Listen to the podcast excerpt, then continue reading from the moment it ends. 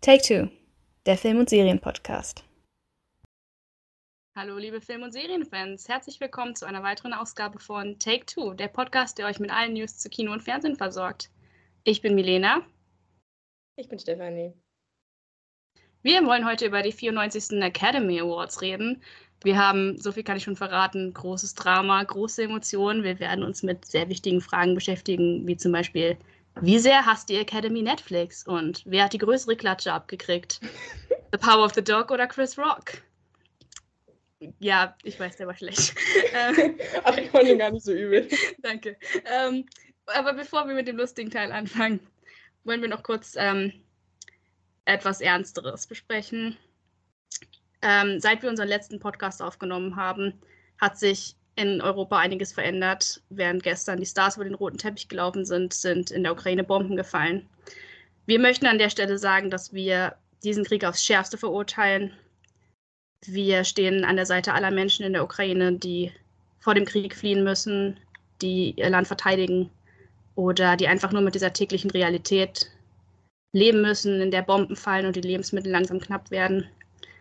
Wir möchten an dieser Stelle obwohl wir ja kein politischer Podcast sind, wir reden über Filme, einfach nochmal sagen, dass wir das durchaus ja nicht vergessen haben und auch wenn wir hier über die Academy, Academy Awards reden, dass es das größere Bild nicht vergessen wird und das ist uns wichtig. Deswegen, wenn ihr es noch nicht getan habt, überlegt einfach mal, ähm, vielleicht was zu spenden. Es gibt viele Hilfswerke, die den Menschen vor Ort helfen, wie das Rote Kreuz oder UNICEF. Oder schaut einfach mal nach, wie ihr vielleicht geflüchteten Menschen in eurer Nähe helfen könnt. Das wäre uns wirklich wichtig. Ich selbst war vor fünf Jahren in Kiew. Ich habe immer noch Bekannte dort. Das, das Ganze geht mir auch persönlich sehr nahe und deswegen, ja, wollten wir es nicht unerwähnt lassen. Das ist jetzt natürlich schwer, ähm, nach so einer Sache einfach zu den Oscars überzugehen, aber wir wollen es versuchen. Die Ukraine spielt ja auch eine naja, man könnte darüber streiten, wie groß die Rolle war bei der Academy Awards-Zeremonie gestern. Es gab im Vorfeld Gerüchte, dass sogar der ukrainische Präsident Volodymyr Zelensky eingeladen werden sollte, um vielleicht eine Videobotschaft zu liefern. Das ist dann nicht passiert. Steffi, wie hast du die Zeremonie gestern wahrgenommen? Ich habe die Zeremonie live gesehen. Ich bin extra um 2 Uhr aufgestanden und war dann doch also jetzt, wenn wir über die Ukraine sprechen, etwas enttäuscht und irgendwie auch entsetzt, dass es eigentlich überhaupt keine Rolle gespielt hat. Sie haben eine Stellungnahme irgendwann eingeblendet.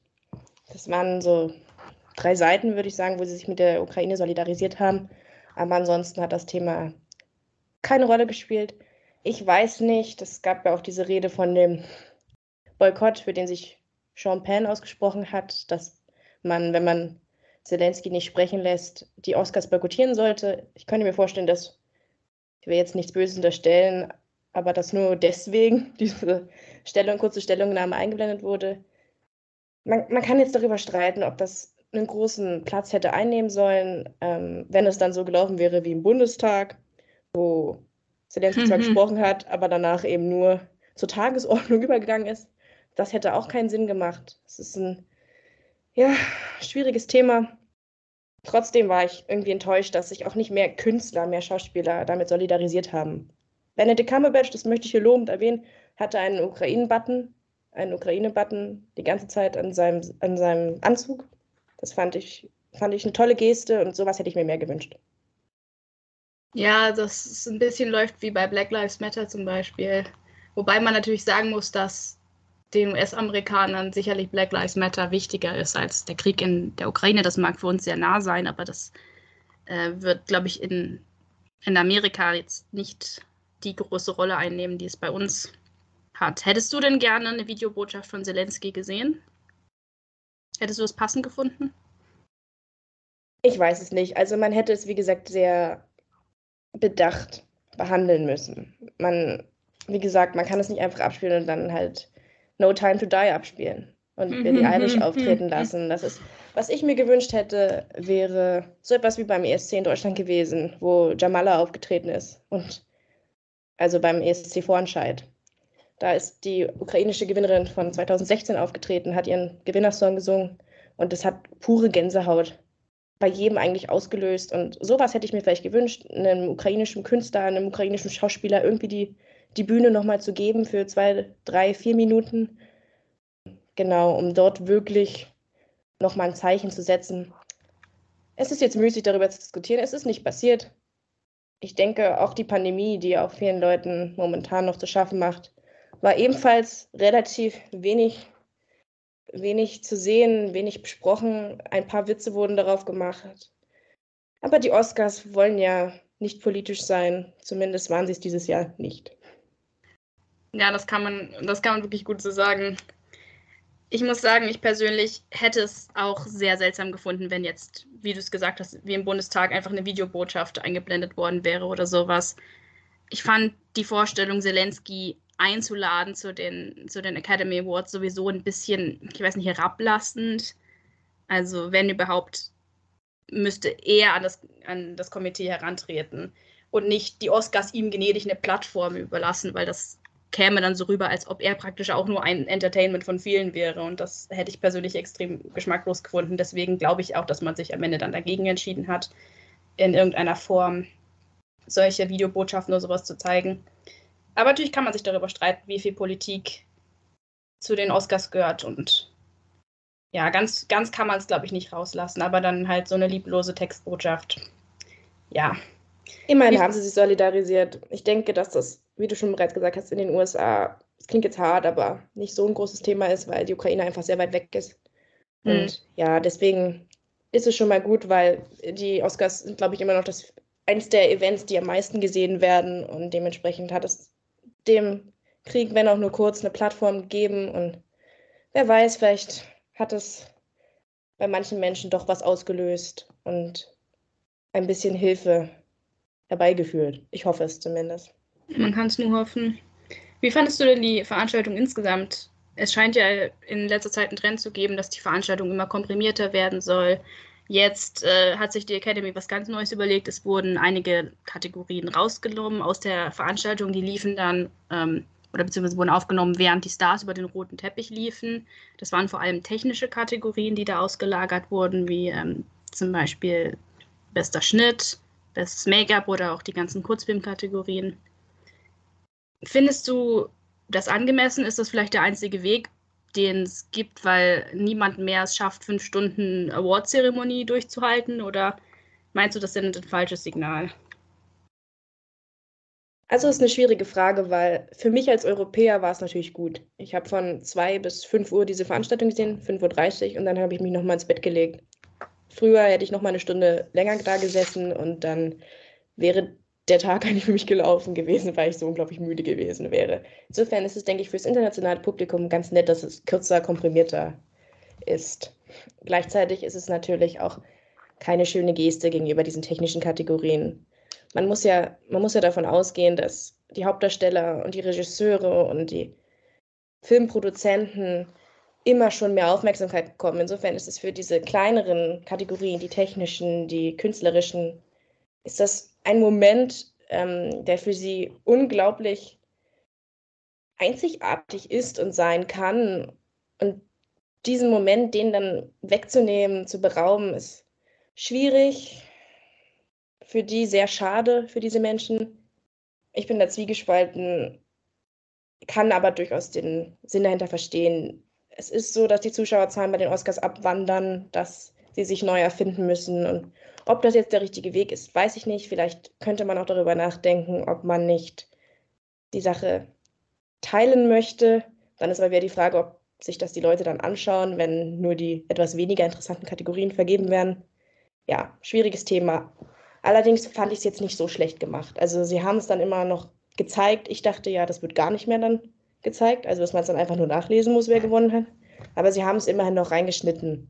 Also es war jetzt nicht toll, aber es wurde zumindest nicht komplett mit Füßen getreten, sage ich mal. Wobei man sich da natürlich die Frage stellen muss, wie viel Zeit wurde dadurch dann wirklich gewonnen, wenn man es einfach nur vorher aufgenommen hat. Dann hat man jetzt nicht so viel Zeit eingespart. Aber gut. Es hat, ja auch, ein, nicht, es hat ja auch einige Schauspieler gegeben, die sich sehr äh, ablehnend über diese Neuerungen geäußert haben. Jessica Chastain hat auch gesagt, sie würde auf jeden Fall dann lieber auf den roten Teppich verzichten, um ihr Make-up-Team zu unterstützen, was ich sehr schön fand. Also es scheint auch wirklich in der Branche durchaus kontrovers diskutiert zu werden, wie auch ähm, ein anderer Move, den sich die Academy überlegt hat. Es wurde ja jetzt, um ein bisschen mehr ins Internetzeitalter zu kommen, ähm, gab es zwei neue Kategorien, Fan-Favorite Film und ähm, der Cheers-Moment. Ich weiß persönlich auch nicht so recht, was das sollte, aber anscheinend versucht man da so ein bisschen die ähm, Gen, Gen Z-Leute abzufangen, die dann halt auch für ihre Filme abstimmen können. Die Oscars sind ja sonst eher Arthouse-lastig. Da wollte man wahrscheinlich ja Spider-Man auch noch so einen Brotkrumen hinwerfen. Ich weiß nicht, wie siehst du das? Was ganz lustig war, bei beliebtester Film kam erst als auf Nummer 5 Tick Tick Boom mit Andrew Garfield und auf Position 4 schwang dann Andrew Garfield als Spider-Man durch, durch das Bild. Insofern war er zweimal vertreten. Interessanterweise hat ein Zombie-Film diese Kategorie gewonnen und entschieden, den ich nie, von dem ich noch nie gehört oder was gesehen hatte.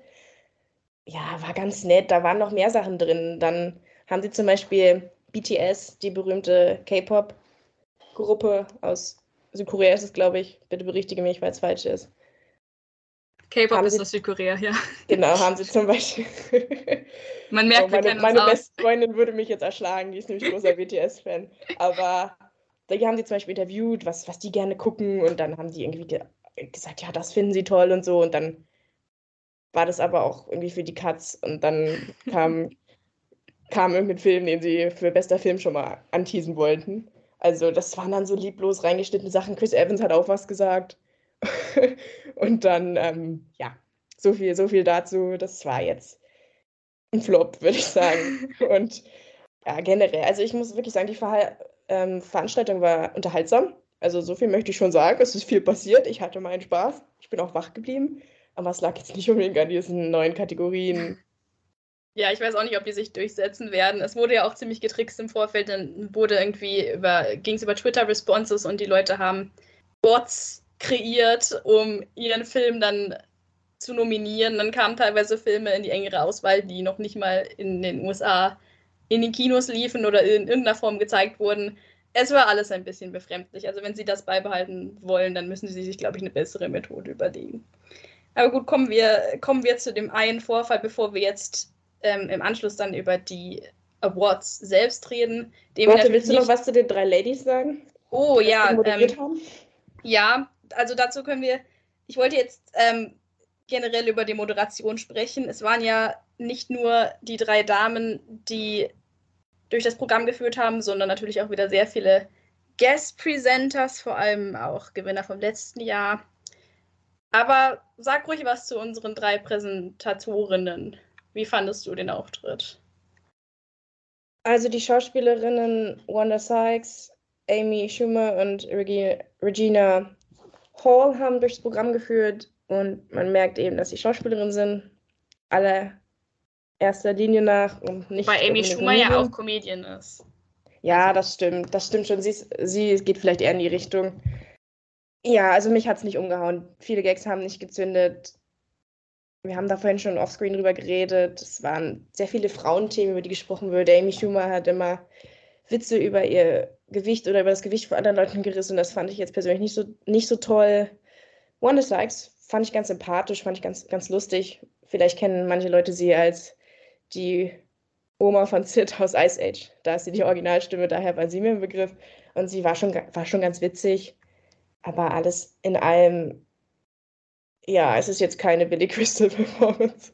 Oder was sonst noch so in die Geschichte eingegangen ist es war, war mittelmäßig, war durchschnittlich. War nicht, letztes Jahr gab es, glaube ich, gar keinen Host.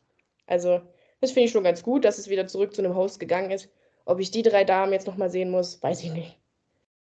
Ja, man muss auch, glaube ich, sagen, dass die ihre Gags wahrscheinlich nicht selbst schreiben. Deswegen haben sie nur eingeschränkt wahrscheinlich da Freiheit über das, was sie sagen. Ich glaube, viele Gags werden ihnen geschrieben. Aber wenn das das Beste ist, was die amerikanische Comedy-Szene zu bieten hat, dann mache ich mir Gedanken. Aber wo wir bei schlechten Gags sind. Immerhin, wir, sie haben sich keine Ohrfeige eingefangen. Müssen wir, glaube ich, noch mal kurz über den ähm, Zwischenfall mit Will Smith und Chris Rock reden, der gerade in aller Munde ist. Chris Rock. Chris Rock wollte eine lustige Überleitung bringen, hat ähm, einen etwas geschmacklosen Witz über Jada Pinkett Smith gemacht, den ihr Ehemann nicht so lustig fand, woraufhin Chris Rock sich dann eine saftige Ohrfeige eingefangen hat. Jetzt gibt es irgendwie einen großen Aufschrei, dass Gewalt bei den Oscars nichts zu suchen hat. Findest du, es ist heiße Luft oder ist da was dran?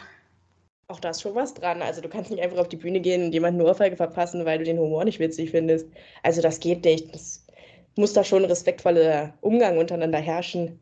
Nichtsdestotrotz fand ich den Witz grenzwertig, muss ich ganz ehrlich sagen. Also Jada Pinkett Smith hat Alopecia. Das ist eine Krankheit, wo man unter Haarausfall leidet. Das heißt, sie hat, das hat sie vor kurzem öffentlich gemacht. Das heißt, sie trägt jetzt eine Glatze, weil sie eben keine Haare mehr hat.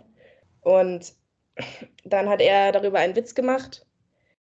Ja, ob man jetzt über Krankheiten einen Witz machen sollte, weiß ich nicht. Sie fand es nicht so lustig. Will Smith hat zuerst gelacht. Es, es war generell eine ganz merkwürdige Situation. Ich habe es ja, wie gesagt, live gesehen. Jetzt muss ich dir nochmal an die Nase reiben. Und, und ich bin extra aufgestanden für euch. Nur weil ja. ich meinen Schlaf wertschätze. Naja, und dann habe ich das gesehen. Äh, Chris Rock hat diesen Witz gemacht und Will Smith ist auf die Bühne gegangen und hat ihm eine erstmal, ja, eine Ohrfeige verpasst, kann man schon so sagen.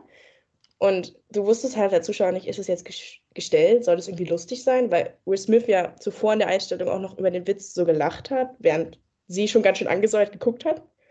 Und dann haut er ihm eine rein und du denkst dir so, okay, war das jetzt ein Witz oder hat er das gerade wirklich gemacht? Und dann ist er von der Bühne gegangen und sie hat halt gesagt, das hat das böse F-Wort in den Mund genommen und hat gesagt, ja, das, das kann er nicht sagen, er soll, er soll nicht über seine Frau herziehen. Und Chris Rock hat dann noch gesagt, uh, it was a joke, es war ein Spaß. Und dann wusste man schon, okay, irgendwas, das schien, war offenbar nicht gestellt. So. Ja, es war ein G.I. Jane-Witz über eine Rolle, wo Demi Moore auch mit einem rasierten Schädel rumgelaufen ist, aber ja, der war halt, selbst unter den wirklich schlechten Gags bei den Oscars gestern, war das ein ziemlicher Tiefpunkt in jeder Hinsicht. Also das war, das war nichts. Und dann haben die, habe ich gehört, wurde auch in jeder Werbepause kam dann der PR-Manager von Will Smith hat ihm gesagt, wie er jetzt mit dieser Situation umgehen soll. Das haben wir natürlich nicht gezeigt, weil in den Commercial Breaks werden auch in Deutschland dann die Trailers gezeigt oder halt Werbung. Ich habe sehr viele Germany's Next Top Model Trailer gesehen. Und also dazu können wir später nochmal was sagen. Ich will jetzt nicht spoilern. Genau, wie, wie das dann noch aufgenommen wurde im Abend. Aber alle Anwesenden waren geschockt und ich auch, muss ich ganz ehrlich sagen. Ja, ich glaube, damit hat niemand so wirklich gerechnet. Das hat keiner kommen sehen. Aber es zeigt halt auch, dass diese Veranstaltungen live sind und dass auch Unvorhergesehenes passieren kann. Und natürlich, trotz alledem, können wir es natürlich nicht gutheißen, ja. Das möchte ich Natürlich jetzt gar nicht. irgendwie, irgendwie äh, als lustig darstellen oder so. Wenn, wenn Comedians Angst haben müssen, wenn sie auf die Bühne gehen, dass sie verprügelt werden, dann kann ich das habe auch, sein. großen, ich hab auch großen Respekt vor Chris Rock, dass er gesagt hat, er stellt keine Anzeige, er lässt es ruhen. Muss man auch erstmal die Größe zu haben und sagen, ja, okay. Das Ja, er hat es verfolge ich jetzt nicht weiter. Er hat es aufgenommen wie ein Profi. Schon, schon Aber- in dem Moment, wo, wo er da, ähm, man hat gesehen, er war ziemlich durcheinander, nachdem aber er hat sofort professionell weitergemacht. Da braucht es auch ja. einen wirklichen Star, der das mal eben so wegstecken kann. Also Respekt Also- an Chris Rock. Und ich hoffe, dass ihm nichts Schlimmeres passiert ist. Also, dass, dass sie das irgendwie in den Szenen wieder geklärt haben. Und ja, dass wir so eine Szene nicht nochmal sehen. Also, das geht einfach nicht. Das muss, da, da müssen Grenzen gesetzt werden. Und das, das ist absolut nicht gut zu heißen. Das kann Will Smith nicht machen. Und ja, das ist das Letzte, was ich dazu sagen will. Weil wir wollen uns jetzt schöneren Dingen widmen. Genau. Dann lass uns doch einfach mal anfangen mit den Awards, die ja eigentlich im Mittelpunkt stehen sollten bei allem Drama. Der erste, der an dem Abend vergeben wurde, war der für die beste Nebendarstellerin. Ich kann dazu noch sagen, dass Steffi und ich im Vorfeld ein kleines Tippspiel gemacht haben, wo wir versucht haben, alle Oscar-Gewinner Gewinner zu tippen. Ich fand, wir waren ziemlich gut. Wir können nachher noch sagen, wie unsere Scores waren. Ja, Aber Medina hat einfach langweilig auf alle Favoriten getippt, wo ich ein Hey, paar das- riesige Chips abge. Das war mein Inside-Knowledge, okay? Das war mein, mein super Filmwissen. Aber ja, ich denke, bei, dem- bei der ersten Kategorie waren wir uns beide relativ sicher, wer gewinnen wird. Und das war dann auch ähm, Ariana DeBose aus West Side Story, die Anita gespielt und gesungen hat, die die ganz klare Favoritin war und dann auch den Titel mit nach Hause nehmen konnte. Zu Recht? Völlig zu Recht. Also, bevor wir zu Ariana DeBose's Leistung kommen, vielleicht kann ich eine kleine Anekdote zu meiner Geschichte mit West Side Story sehen, ähm, erzählen. Ich habe den Originalfilm nicht komplett gesehen. Wir haben den in der 9. Klasse in Musik behandelt, also das Thema West Side Story. Dann haben wir den geschaut und dann bin ich in der nächsten Woche krank geworden. Habe also den, das Ende des Films verpasst und da es mich auch nicht so krass interessiert hat, habe ich nie nachgeschaut, wie das Ding ausgegangen ist. Und dann in der Woche drauf, als wir da war, wurde ein Test geschrieben. Ich weiß nicht, wer da verdattelt hat, mir zu sagen, dass dieser Test ansteht. Oder ob es einfach ein Überraschungstest war. Keine Ahnung, es ist zu lange her. Aber die erste Frage war, dass man die Personenkonstellation aufzeichnen sollte, also wie die Charaktere aus West Side Story zueinander stehen. Und ich habe komplett versagt. Maria habe ich noch hinbekommen, als weiblicher Hauptcharakter. Bei ihrem Bruder wurde es dann schon schwierig. Wusste irgendwas mit, irgendwie was in die Richtung von Anado oder so. Dann habe ich aus Bernardo Leonardo gemacht, vermutlich wegen Leonard Bernstein, dem Menschen, der für die Musik in West Side Story verantwortlich war. Und es wurde dann noch schlimmer. Ich habe dann noch so, der Musikraum ist relativ groß bei uns in der Schule gewesen. Ich konnte also auch nicht abschreiben. Habe dann so ein bisschen rübergelinst zu meiner besten Freundin. Habe so einen kurzen Namen gesehen. Das sollte vermutlich Riff sein. Ich habe dann aber Jet draus gemacht. also ich habe es komplett durcheinander bekommen. Tony wurde dann irgendwie zu Tommy und ich habe natürlich auch nicht mehr hinbekommen, wie die zueinander stehen. Und naja, da ich schon die erste da ich schon die erste Antwort so bestritten habe, kann man dann sich ausrechnen, wie der Test für mich gelaufen ist. Und dementsprechend habe ich mich auch nie wieder mit West Side Story beschäftigt. Aber trotz dieser traumatischen Erfahrung hast du dich ja dann durchgerungen, das Remake von Steven Spielberg doch genau. zu gucken. Und ich fand es gar nicht so schlecht, muss ich sagen. Also, es ist ja diese, ähm, diese Romeo und Julia Story neu aufgelegt eigentlich. Und Endet aber tatsächlich nicht so. Ich war überrascht über das Ende. Ich dachte, am Ende sind alle tot wie in wie bei Romeo und Julia, aber es ist tatsächlich nicht so. Und ja, was ich noch zu dem Film sagen möchte, bevor wir auf Ariana DeBose zu sprechen kommen, ist, dass ich fand, dass, und das ist wirklich besonders für einen Musicalfilm, ich fand das besser gesungen, als geschauspielt wurde. Also Rachel Zelger und Ansel Elgort waren, waren okay, aber ich finde, sie haben mich gesanglich deutlich mehr überzeugt als schauspielerisch. Außer und jetzt schlagen wir den Bogen. Ariana DeBose, sie hat diesen Film getragen. Es war unfassbar. Sie, jede Szene hat sie an sich gezogen. Das ist ihr Film, war. die anderen haben nur mitgespielt. Ja. Und sie hat, sie hat, sie konnte alles. Sie hat ge perfekt gesungen, sie hat perfekt getanzt, sie hat perfekt geschauspielert. Also das, das war völlig verdient. Ich muss dazu sagen, ich habe nicht alle Darbietungen der anderen Damen in dieser Kategorie gesehen, aber sie hat mich einfach geflasht und sie war der Grund, warum ich diesen Film auch durchgezogen habe. Ja, wenn ich an die Performance von Ariana DeBose denke, kommt mir immer diese eine Szene in den Sinn ganz am Ende. Ich habe West Side Story gesehen, anders als Steffi, weil ich Musicals mag und Steven Spielberg auch sehr schätze. War auch am Anfang ein bisschen skeptisch, ob es jetzt wirklich ein Remake braucht, weil die alte Version ist top. Da gibt es jetzt nicht viel dran auszusetzen. Äh, man kann auch als kleinen Fun-Fact erwähnen, dass Rita Moreno, die ja auch in dem neuen West Side Story mitspielt und extra eine Rolle dafür geschrieben bekommen hat, damals auch den Oscar für die beste Nebendarstellerin für dieselbe Rolle gewonnen hat, wie jetzt Ariana DeBose, nämlich für Anita.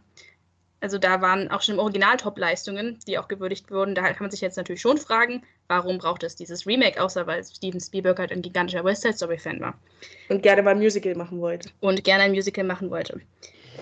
Aber als ich dann Ariana DeBose Performance gesehen habe, habe ich verstanden, warum Steven Spielberg hat diese Story, die ja im Original durchaus problematisch ist, gerade was die, an, die Darstellung der puerto-ricanischen Charaktere angeht, ins 21. Jahrhundert gebracht und hat wirklich diesen Schmerz und dieses Leid gezeigt, was die puerto-ricanischen Einwohner New Yorks dadurch machen und wie sie diskriminiert werden von diesen rivalisierenden Gangs.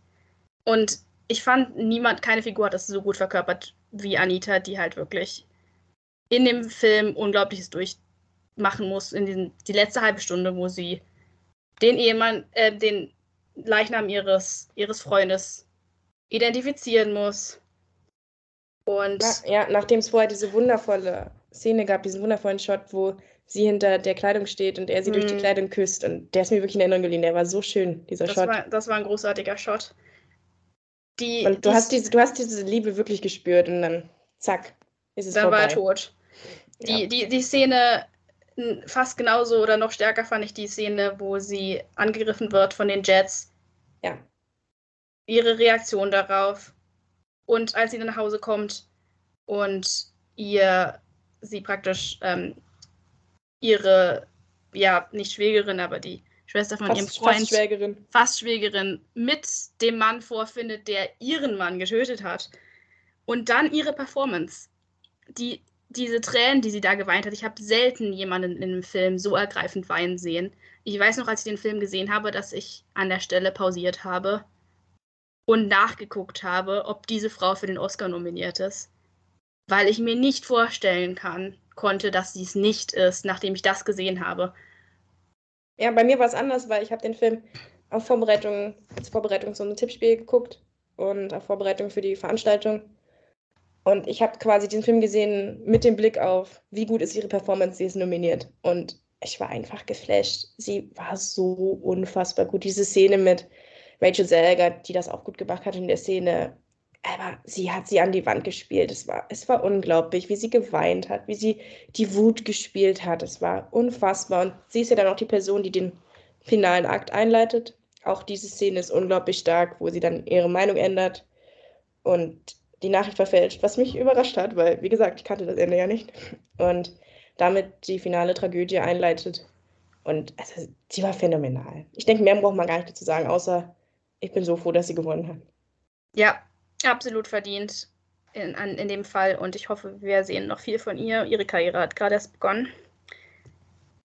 Gut, dann kommen wir zu den sieben Kategorien, die äh, zum Guten oder zum Schlechteren rausgeschnitten wurden. Die Kategorien waren animierter Kurzfilm, Dokumentar, Kurzfilm, Schnitt, Kurzfilm, Live-Action, Make-up, Szenenbild, Ton und Kamera. Okay, es sind doch mehr als sieben. Aber ähm, ja, es sind hauptsächlich technische Kategorien, die rausgeschnitten wurden. Die müssen wir auch jetzt gar nicht alle einzeln durchsprechen, denn die hat eh alle der gleiche Film gewonnen, nämlich Dune. Genau, wer das genauer da interessiert hat, wer nominiert war und so, lest euch das durch, steht auf Wikipedia. Aber das meiste hat Dune gewonnen, außer natürlich Make-up und Frisuren. Ja, ähm, für Make-up und Frisuren ging tatsächlich der Oscar an The Eyes of Tammy Faye. Aber alle anderen, alle anderen Sachen, ich sehe gerade, Kamera wurde auch während der Veranstaltung verliehen. Also Kamera und visuelle Effekte wurden während der Veranstaltung verliehen. Da kommen wir Ah, gleich nochmal ja. drauf. Film, Musik, Szenenbild, Ton und Schnitt. Immerhin auch für relativ relevante, re relevante Kategorien. Wurden alle ausgelagert und gewonnen. In einem absoluten Durchmarsch hat sie alle Dune. Gut, Filmmusik wurde vermutlich ausgelagert, weil Hans Zimmer nicht da war. Hans er Zimmer konnte Dune nicht gewonnen kommen. hat. Genau, auch das, auch das ging an Dune. Fangen wir mal mit der Filmmusik an. Ja, Hans Zimmer ist nun der große Name in Hollywood, den es gibt. Der letzten 20 Jahre, definitiv. Also, Seit, seit, John geprägt. Williams, seit John Williams nicht mehr so aktiv ist, macht Hans Zimmer da praktisch alles. Seltsamerweise hatte er aber trotzdem vorher nur einen einzigen Oscar gewonnen und der ging ausgerechnet an Der König der Löwen. ist 27 Jahre her, habe ich gelesen. 27 Jahre her, 97 kam dieser wunderbare Film raus. Das Generell kann ein- aber nicht stimmen. generell ein großartiges, ähm, nein, warte, 94, 94. 94 kam dieser Film raus, das war eins der krassesten Jahre bei den Oscars. Da waren auch äh, andere, wie Die Verurteilten oder Forrest Gump, äh, 94 bei den Oscarverleihungen präsent, aber für die beste Musik hat damals der Löwen gewonnen und seitdem 27 Jahre, du hast recht, ich kann nicht rechnen, sind vergangen. Und jetzt kann Hans Zimmer doch seinen zweiten Oscar abholen, wenn er dann mal wieder irgendwann in LA ist. Jetzt streiten sich ja die Leute darüber, ob diese Filmmusik das wirklich verdient hat oder ob einfach Hans Zimmer mal wieder dran war. Das ist ja Ähm, generell die Frage, die man sich mal bei den Oscars ge gestellt hat. Wer ist gerade dran und hat er, kriegt er das jetzt eher für sein Lebenswerk oder für seine Leistung? Was würdest du denn sagen? Also ich fand die Leistung gut. Ich habe Dune gesehen, sogar schon zweimal. Einmal im Kino und dann noch einmal zu Hause. Und also ich habe den Soundtrack wahrgenommen. Ich bin jetzt niemand, der so krass auf, auf die Hintergrundmusik achtet. Das muss dann schon schon keine Ahnung, Herr der Ringe sein oder so, dass ich da wirklich drin aufgehe. Ich, ver ich verstehe, warum die Leute das in Frage stellen, aber ich, ich habe zum Beispiel auch Don't Look Up und Encanto und The Power of the Dog gesehen, also drei der anderen vier Nominierten und da ist mir nichts in Erinnerung geblieben und bei Hans Zimmers Dune Soundtrack, das Soundtrack, das also das kann man schon gut im Kino hören. Das bläst dir richtig entgegen. Und also hat super das Ding unterstrichen. Die Atmosphäre ist ein absolut atmosphärischer Soundtrack. Also wer jetzt hier Aladdin Williams ein Leitthema sich wünscht oder irgendwelche ganz, ganz einprägsamen Melodien, der ist da falsch. Das ist ja auch nicht Hans Zimmer Stil. Genau, also das war, ich fand es völlig verdient. Also ich, ich war wirklich zufrieden. Ich habe das auch getippt im Übrigen. Für alle Leute, die es interessiert. Du auch. War ich keine Überraschung. Auch, es war keine Überraschung. Die anderen Soundtracks, die nominiert waren, äh, Nicholas Britell, Don't Look Up, Jermaine Franco, Encanto, Johnny Greenwood für The Power of the Dog und Alberto Iglesias für äh, Madres Paralelas, waren jetzt auch nicht so die Namen vom Kaliber eines Hans Zimmer, wo man gedacht hätte, oh, da ist jemand, der ihm den Titel streitig machen kann. Deswegen war das beim Tippspiel relativ gesetzt. Trotzdem kann man sich natürlich darüber streiten, ob man jetzt diesen Schreigesang und diese wummernden Hörner so großartig findet, die Hans Zimmer da eingesetzt hat. Es war ihm auf Was jeden sagst Fall. Du denn? Es war ihm auf jeden Fall ein Herzensprojekt und das respektiere ich schon mal. Er hat ähm, dafür auch den letzten Christopher Nolan sausen lassen, weil er lieber diesen Film machen wollte, weil er anscheinend großer Fan war. Ja, also ich, für mich ist Hans Zimmer immer so ein bisschen Hit and Miss. Es gibt einige Soundtracks, die finde ich großartig, von ihm zum Beispiel Rush. Dann gibt es wieder Sachen, wo ich das Gefühl habe, er recycelt einfach nur das, was er eigentlich schon immer gemacht hat. Es gibt immer irgendein Thema, was ähm, Journey to the Lion zum Beispiel nachempfunden ist. Das, irgendwie ist sein Sound immer recht ähnlich. Ich fand äh, hier an dem Film jetzt nicht unbedingt so diese lauten, kraftvollen Töne besonders einprägsam, sondern mir haben die leiseren Stücke tatsächlich besser gefallen. Ich fand die Wüstenszenen schön untermalt, wobei man da auch sich drüber streiten kann, ob der gute Hans sich da nicht auch ein bisschen bei Maurice Jarre's Lawrence of Arabia Soundtrack bedient hat, aber dann hat er wenigstens von den Besten was übernommen.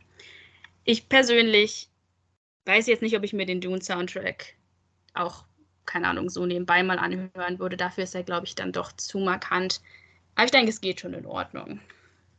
Was ich kritischer sehe, das war auch die eine Kategorie, wo wir beide nicht mit Dunes Sieg gerechnet haben. Bei visuellen Effekten oder so müssen wir nicht drüber reden, das war klar. Ähm, bester Ton, die Raumschiffe, die Würmer. Das war, das war gut gemacht.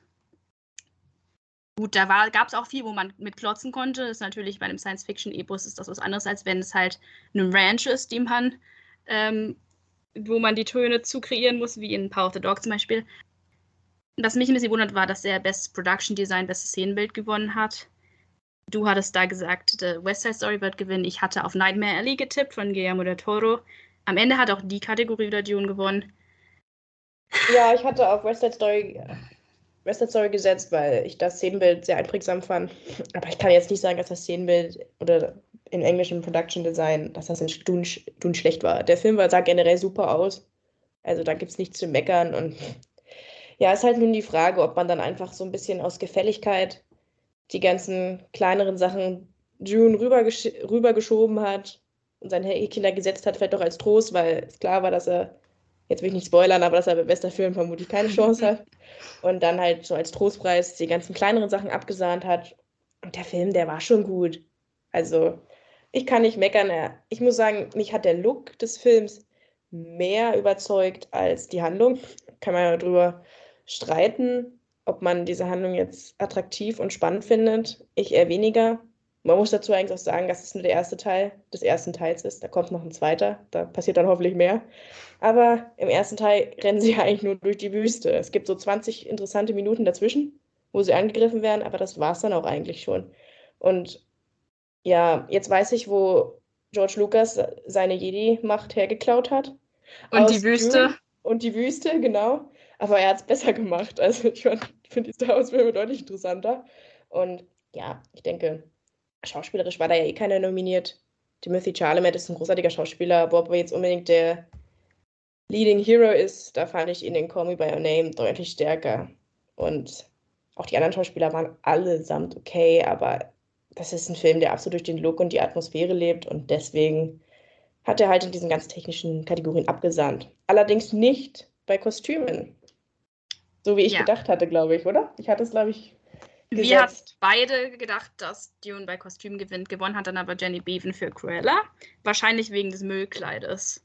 Das hat, glaube ich, schon für ziemlichen Aufruhr gesorgt. Um nochmal auf, auf das Szenenbild ähm, zurückzukommen. Ich wollte gern nochmal in, in Angesicht dieser ganzen Nichtbeachtung der technischen Kategorien, wo irgendwie alle technischen Kategorien mehr oder weniger aussortiert wurden, nochmal sagen, dass ich eben finde, dass man da mehr differenzieren sollte. Und gut, nur weil die Filmmusik und der Ton und auch die Kamera gut waren bei Dune, heißt es nicht, dass sie auch noch besseres Szenenbild zum Beispiel gewinnen müssen.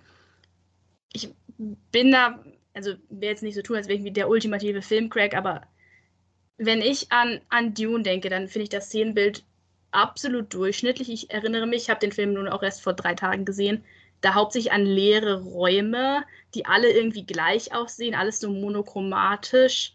Ja, aber das ist ja das Ding, glaube ich. Das macht halt die Atmosphäre aus. Dass dieser Arrakis-Planet einfach ist. Sorry für das Wort, aber der soll ja, Wir werden das blieben. der soll ja auch leer und kalt und angsteinflößend wirken. Ja, aber dann, dann guck dir, also dann finde ich die Shots in West Side Story einfach viel stärker zum Beispiel. Du hattest auf Nightmare Alley getippt. Und ja, das wollte ich gerade noch sagen, Nightmare Alley war mein Favorit. Ich finde Nightmare Alley als Film absolut durchschnittlich, wenn nicht sogar schlecht. Zweieinhalb Stunden gähnende Langeweile dafür, dass es ein Psychothriller sein soll. Es ist extrem langweilig. Aber das, das Production Design, wie sie diesen Karneval da, diesen Zirkus gemacht haben, voller, ähm, voller gruseliger kleiner Figürchen, die ganzen Plakate, allein dieses Gruselkabinett, in dem sich der, der äh, Bradley Cooper da verirrt, allein das Gruselkabinett sieht besser aus als alles in Dune. Es tut mir leid. Aber da, also diesem, bei dem Zirkus sträuben sich mir die Haare. Der sah so echt und so gruselig aus.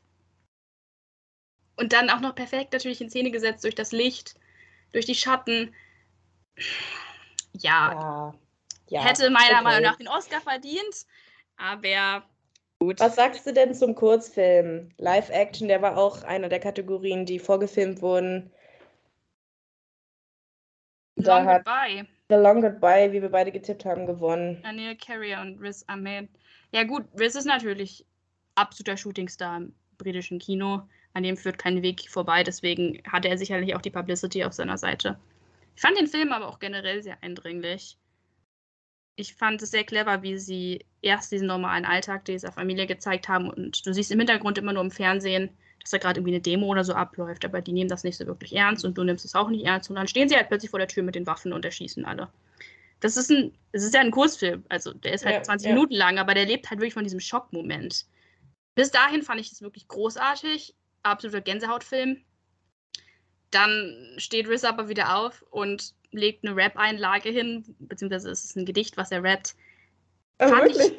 Fand ich stark, ja, es ist, es ist ein Gedicht, was er vorträgt. Und aber es hat so den, den Sprachflow von einem Rap. War großartig, war ein toller Moment, aber hat für mich nicht so ganz zum Rest des Films gepasst. Irgendwie hatte ich das Gefühl, dass ich zwei verschiedene Filme gesehen habe. Einer, der halt wirklich sehr dramatisch ist und dann, dann durchbricht er praktisch diesen Charakter, durchbricht diese vierte Wand und redet direkt mit dem Zuschauer und trägt dann sein Gedicht vor. War eine interessante stilistische Wahl. Hat jetzt auf mich nicht so 100%ig gewirkt. Dass, wie gesagt, ich hatte das Gefühl, es passt nicht so richtig zusammen, die zwei Teile. Einzeln waren sie gut, aber zusammen hat es sich nicht so richtig für mich zusammengefügt. Trotzdem ein guter Film. Ja, ich habe ihn leider nicht gesehen, aber es war absoluter haushoher Favorit bei den Buchmachern und ja, hat gewonnen. Genauso wie The Queen of the Basketball für Dokumentarkurzfilm. Ich glaube tatsächlich, entweder vor dem oder vor bester Dokumentarfilm ereignete sich der Ohrfeigenvorfall. Chris Hm. Rock hat ihn nämlich angesagt, eine der beiden Sachen. Und Dokumentarkurzfilm hat The Queen of the Basketball gewonnen, war klar. Schon allein, das klingt jetzt böse, aber Lu Lucia Harris, um die es da geht, ist im Januar verstorben. Und schon alleine, um sie zu ehren, hat, war klar, dass dieser Film gewinnen wird. Es geht um die erste Dame, die von der NBA, also der Basketballliga, gedrawt wurde. Das heißt, da hätte spielen können, hat sich dann dagegen entschieden, da zu spielen. Aber ja, das war halt ein Meilenstein in der Sportgeschichte, in der Basketballgeschichte. Und hat gewonnen, ja. Ich denke, mehr können wir dazu nicht sagen. Fand ich auch ganz gut gemacht, die Doku, muss ich sagen. Mir ist vor allem ein, eine Aufnahme in Erinnerung geblieben, wo man die Straße in Schwarz-Weiß sieht und dann bewegt sich die Kamera so rüber und schwenkt auf das Haus und währenddessen fühlt sich der Bildschirm so ganz langsam mit Farbe und das Gras wird grün, aber du merkst es erst nicht so richtig. Das soll so diesen Übergang zwischen ja. der Zeit symbolisieren. Fand ich echt schön gemacht dafür, dass es halt auch wieder ein sehr kurzer Film ist. Ja, und sie war auch eine coole, also sie war auch eine coole Persönlichkeit. Also sie kommt sehr sympathisch in dem Film rüber. Ich habe es ihr sehr gegönnt, auch wenn sie den Triumph leider nicht mehr mitbekommen hat. Ja, sie hat eine, eine ganz besondere Ausstellung, Ausstrahlung, die Lucia. Und insofern Dokumentar-Kurzfilm auf jeden Fall sehr sehenswert, kann man sich auf YouTube angucken, kostenlos. Kann ich nur jedem empfehlen. Dann die letzte Kurzfilmkategorie war der animierte Kurzfilm, der hat The Windshield Wiper gewonnen. Und da haben wir beide versagt. Da haben wir beide auf den süßen Netflix-Film getippt, der auch wirklich goldig war, aber dann wollten die, wollte die Academy halt doch was Ernsteres. Ja, du hast ihn nicht gesehen, ich habe nee. ihn glaub, auch nicht gesehen. Bringt nichts, über Filme zu unterhalten, die genau. wir nicht genau. gesehen haben. Ist auch aber ist bestimmt gut. wird nachgeholt, sobald ja, sich die Gelegenheit ergibt. Aber wo wir gerade bei Animationsfilmen sind, die sehr niedlich sind, kann man ja auch noch kurz Encanto ansprechen, das äh, völlig erwartet Oscar für den besten Animationsfilm gewonnen hat. Ja, was ich sehr schade finde, weil ich mochte Encanto, aber ich fand Luca von den beiden Filmen viel besser. Ich weiß nicht, ob es damit zu tun hat, dass, also bei Luca geht es um eine Freundschaft zwischen zwei Jungs, wo manche Leute auch mehr rein interpretiert haben. Und es ist so eine Art Coming-out-Story. Also es sind Seeungeheuer und wenn sie mit Wasser in Berührung kommen, vielleicht hat es mir deswegen gefallen, weil es mich an eine Kinderserie von mir erinnert hat, die ich früher sehr gerne geguckt habe. Und wenn die sich, wenn die mit Wasser in Berührung kommen, werden sie halt nicht zu Meerjungfrauen über dieser Serie, sondern zu Seeungeheuern. Und es ist eine total süße Story, die in Italien spielt. Ich liebe Italien. Also ich fand den Film großartig. Und war aber natürlich absoluter Außenseiter. Es war klar, dass Encanto gewinnt. Ja, das war überhaupt, stand nicht zur Debatte. Ich fand Encanto, mm, ja, war ein süßer Film. Ob es jetzt der beste war, hätte man, glaube ich, auch genauso gut an The Mitchells vs. The Machines geben können. Den fand ich vom Stil her interessanter. Natürlich ja. wird es auch ein bisschen der Lin-Manuel Miranda-Faktor gewesen sein, der da mitgespielt hat und die Tatsache, dass viele Kinder Encanto halt unglaublich, unglaublich äh, mögen. Da können wir auch gleich ähm, später noch darauf zurückkommen, wenn wir über den besten Filmsong reden. Ja, es gab nämlich Fall. auch noch eine Performance von einem Stück aus Encanto. We Don't Talk About Bruno, immerhin jetzt der. Es gab sogar zwei Performances aus Encanto. Stimmt, hier, Dos, Oruguitas. Dos Oruguitas wurde auch noch gespielt. Der nominiert war. We Don't Talk About Bruno war nicht nominiert. Da können wir gleich nochmal drüber reden. Genau. Ich würde gerne nochmal kurz über visuelle Effekte, da haben wir jetzt so drüber gebrusht. Und Kamera, ja. was ja auch beides Dune gewonnen hat. Ich wollte an der Stelle sagen, Gerd Nefzer hat wieder zugeschlagen. unser deutscher Oscar-Garant. Der war nämlich bei den visuellen Effekten beteiligt. Hat jetzt seinen zweiten Oscar nach Blade Runner für visuelle Effekte bekommen. Es war eine unglaublich süße Szene, weil er hat den anderen am Mikro den Vortritt gelassen, kam dann aber selber nicht mehr zu seiner Dankesrede. Wir haben dann wie penetrant, wie die Academy manchmal ist, einfach die Musik dann eingespielt und wollten sie auch nicht mehr ausstellen, als er was sagen wollte. Hat dann ganz leises Dankeschön noch ins Mikro reingehauen. Und ja, also wir waren nicht, Deutschland war doch vertreten. Mit hoffen, wir, hoffen wir, dass er nochmal einen gewinnt und dann seine Dankesrede halten kann. Ja, ansonsten gibt es da, glaube ich, nichts zu sagen. June hat Kamera und visuelle Effekte gewonnen, wie zu erwarten war. Das war zu erwarten, das war meiner Meinung nach auch gerechtfertigt ob man jetzt Dune gleich alle Kategorien äh, schön verpackt hätte überreichen müssen. Ich habe meinen Teil dazu gesagt. Bin kein riesiger Dune-Fan und habe das Gefühl, dass es so die technischen Kategorien hier einfach ein bisschen abgefrühstückt wurden. Aber was soll's, schwamm drüber. Kommen wir zur nächsten Kategorie. Da wird es dann auch wieder etwas kontrovers. Das war der beste Nebendarsteller. Oh ja. Da hatte ich tatsächlich ähm, in unserem Tippspiel den Punkt gemacht. Du hattest Cody Smith McPhee aus The Power of the Dog vorne gesehen. Man muss auch dazu sagen, dass wir bei dem Tippspiel da natürlich darauf getippt haben, was wir am wahrscheinlichsten halten, nicht die Performance, die wir persönlich am besten fand, weil dann hätte ich, glaube ich, auch mich anders entschieden. Aber wie dem Wen auch sei, hast du genommen? Ich hätte, glaube ich, Jesse Plemons genommen. Ja, auch aus The Power of the super. Dog. Ich bin ein großer Fan von so understated Performances, die nicht irgendwie durch große Gefühlsausbrüche oder Wutausbruch oder so. Ich weiß, dass bei Ariana DeBose habe ich noch gelobt, wie, wie schön sie weinen kann, wie realistisch sie weinen kann. Aber ich finde, es gehört halt auch noch was anderes zum Schauspielern. Es gehört nicht nur darum, dass man überzeugend irgendwelche Gefühlsausbrüche machen kann, sondern dass man einen Charakter generell versteht und als komplettes Individuum abliefert. Und das hat Jesse Plemons für mich gemacht. Und gerade weil er so einen stillen, unsicheren Charakter gespielt hat, der nicht viel redet und sehr viel mit seinem Gesicht einfach machen musste, fand ich, und mit seiner Stimme, die auch sehr einprägsam war, gerade weil sie so ruhig und so sanft war, fand ich ihn eigentlich am stärksten. Gut, dass Vor allen Dingen, Ja. ein, ein Satz, vor allen Dingen brauchst du Jesse Plemons für Benedict Cumberbatch. Er nimmt Ja. sich total zurück, damit Benedict Cumberbatch scheinen kann in diesem Film. Ich hatte Cody Smith McPhee vorne gesehen, weil, und dazu, dazu kann ich gleich noch was sagen, weil, weil ich gedacht hatte, es wird auf jeden Fall jemand aus Power of the Dog. Ich habe gewusst, dass Troy Kotsur der Favorit ist auf, auf den Award in dieser Kategorie, war, bin aber kein großer Coda-Fan und fand ihn jetzt auch nicht überragend in der, in der Darstellung. Und ja, deswegen hatte ich mich auf Cody Smith McPhee festgelegt, habe aber befürchtet, um das jetzt mal so zu beschreiben, dass Troy Kotsur gewinnen wird. Und so war es dann auch. Er hat eine sehr emotionale, eine sehr emotionale Rede gehalten, beziehungsweise ähm, ja, hat sie schon gehalten. gebärdet, Halt ja, Ge- genau. Gebärdensprache. Möchte hier keine falschen Begriffe in den Mund nehmen. Er hat sie gehalten, es war sehr emotional. Ja, mit Sicherheit aus der Hinsicht ein Highlight bei den Oscars, weil es wirklich eine schöne Rede war. da muss ich auch sagen, dass mir das auch von der ganzen Award-Zeremonie sehr in Erinnerung geblieben ist, wie er über seinen Vater gesprochen hat, dass sein Vater querschnittsgelähmt war und sie sich deshalb nicht mehr unterhalten konnten, weil er halt eben nicht mehr Gebärdensprache Ja. sprechen konnte. Das ist ein hartes Schicksal. Das dachte ich mir wirklich so, oh wow, das ist so ziemlich, also das hat mich durchaus mehr mitgenommen als so ziemlich viele andere Sachen, die während der Award-Zeremonie gezeigt wurden.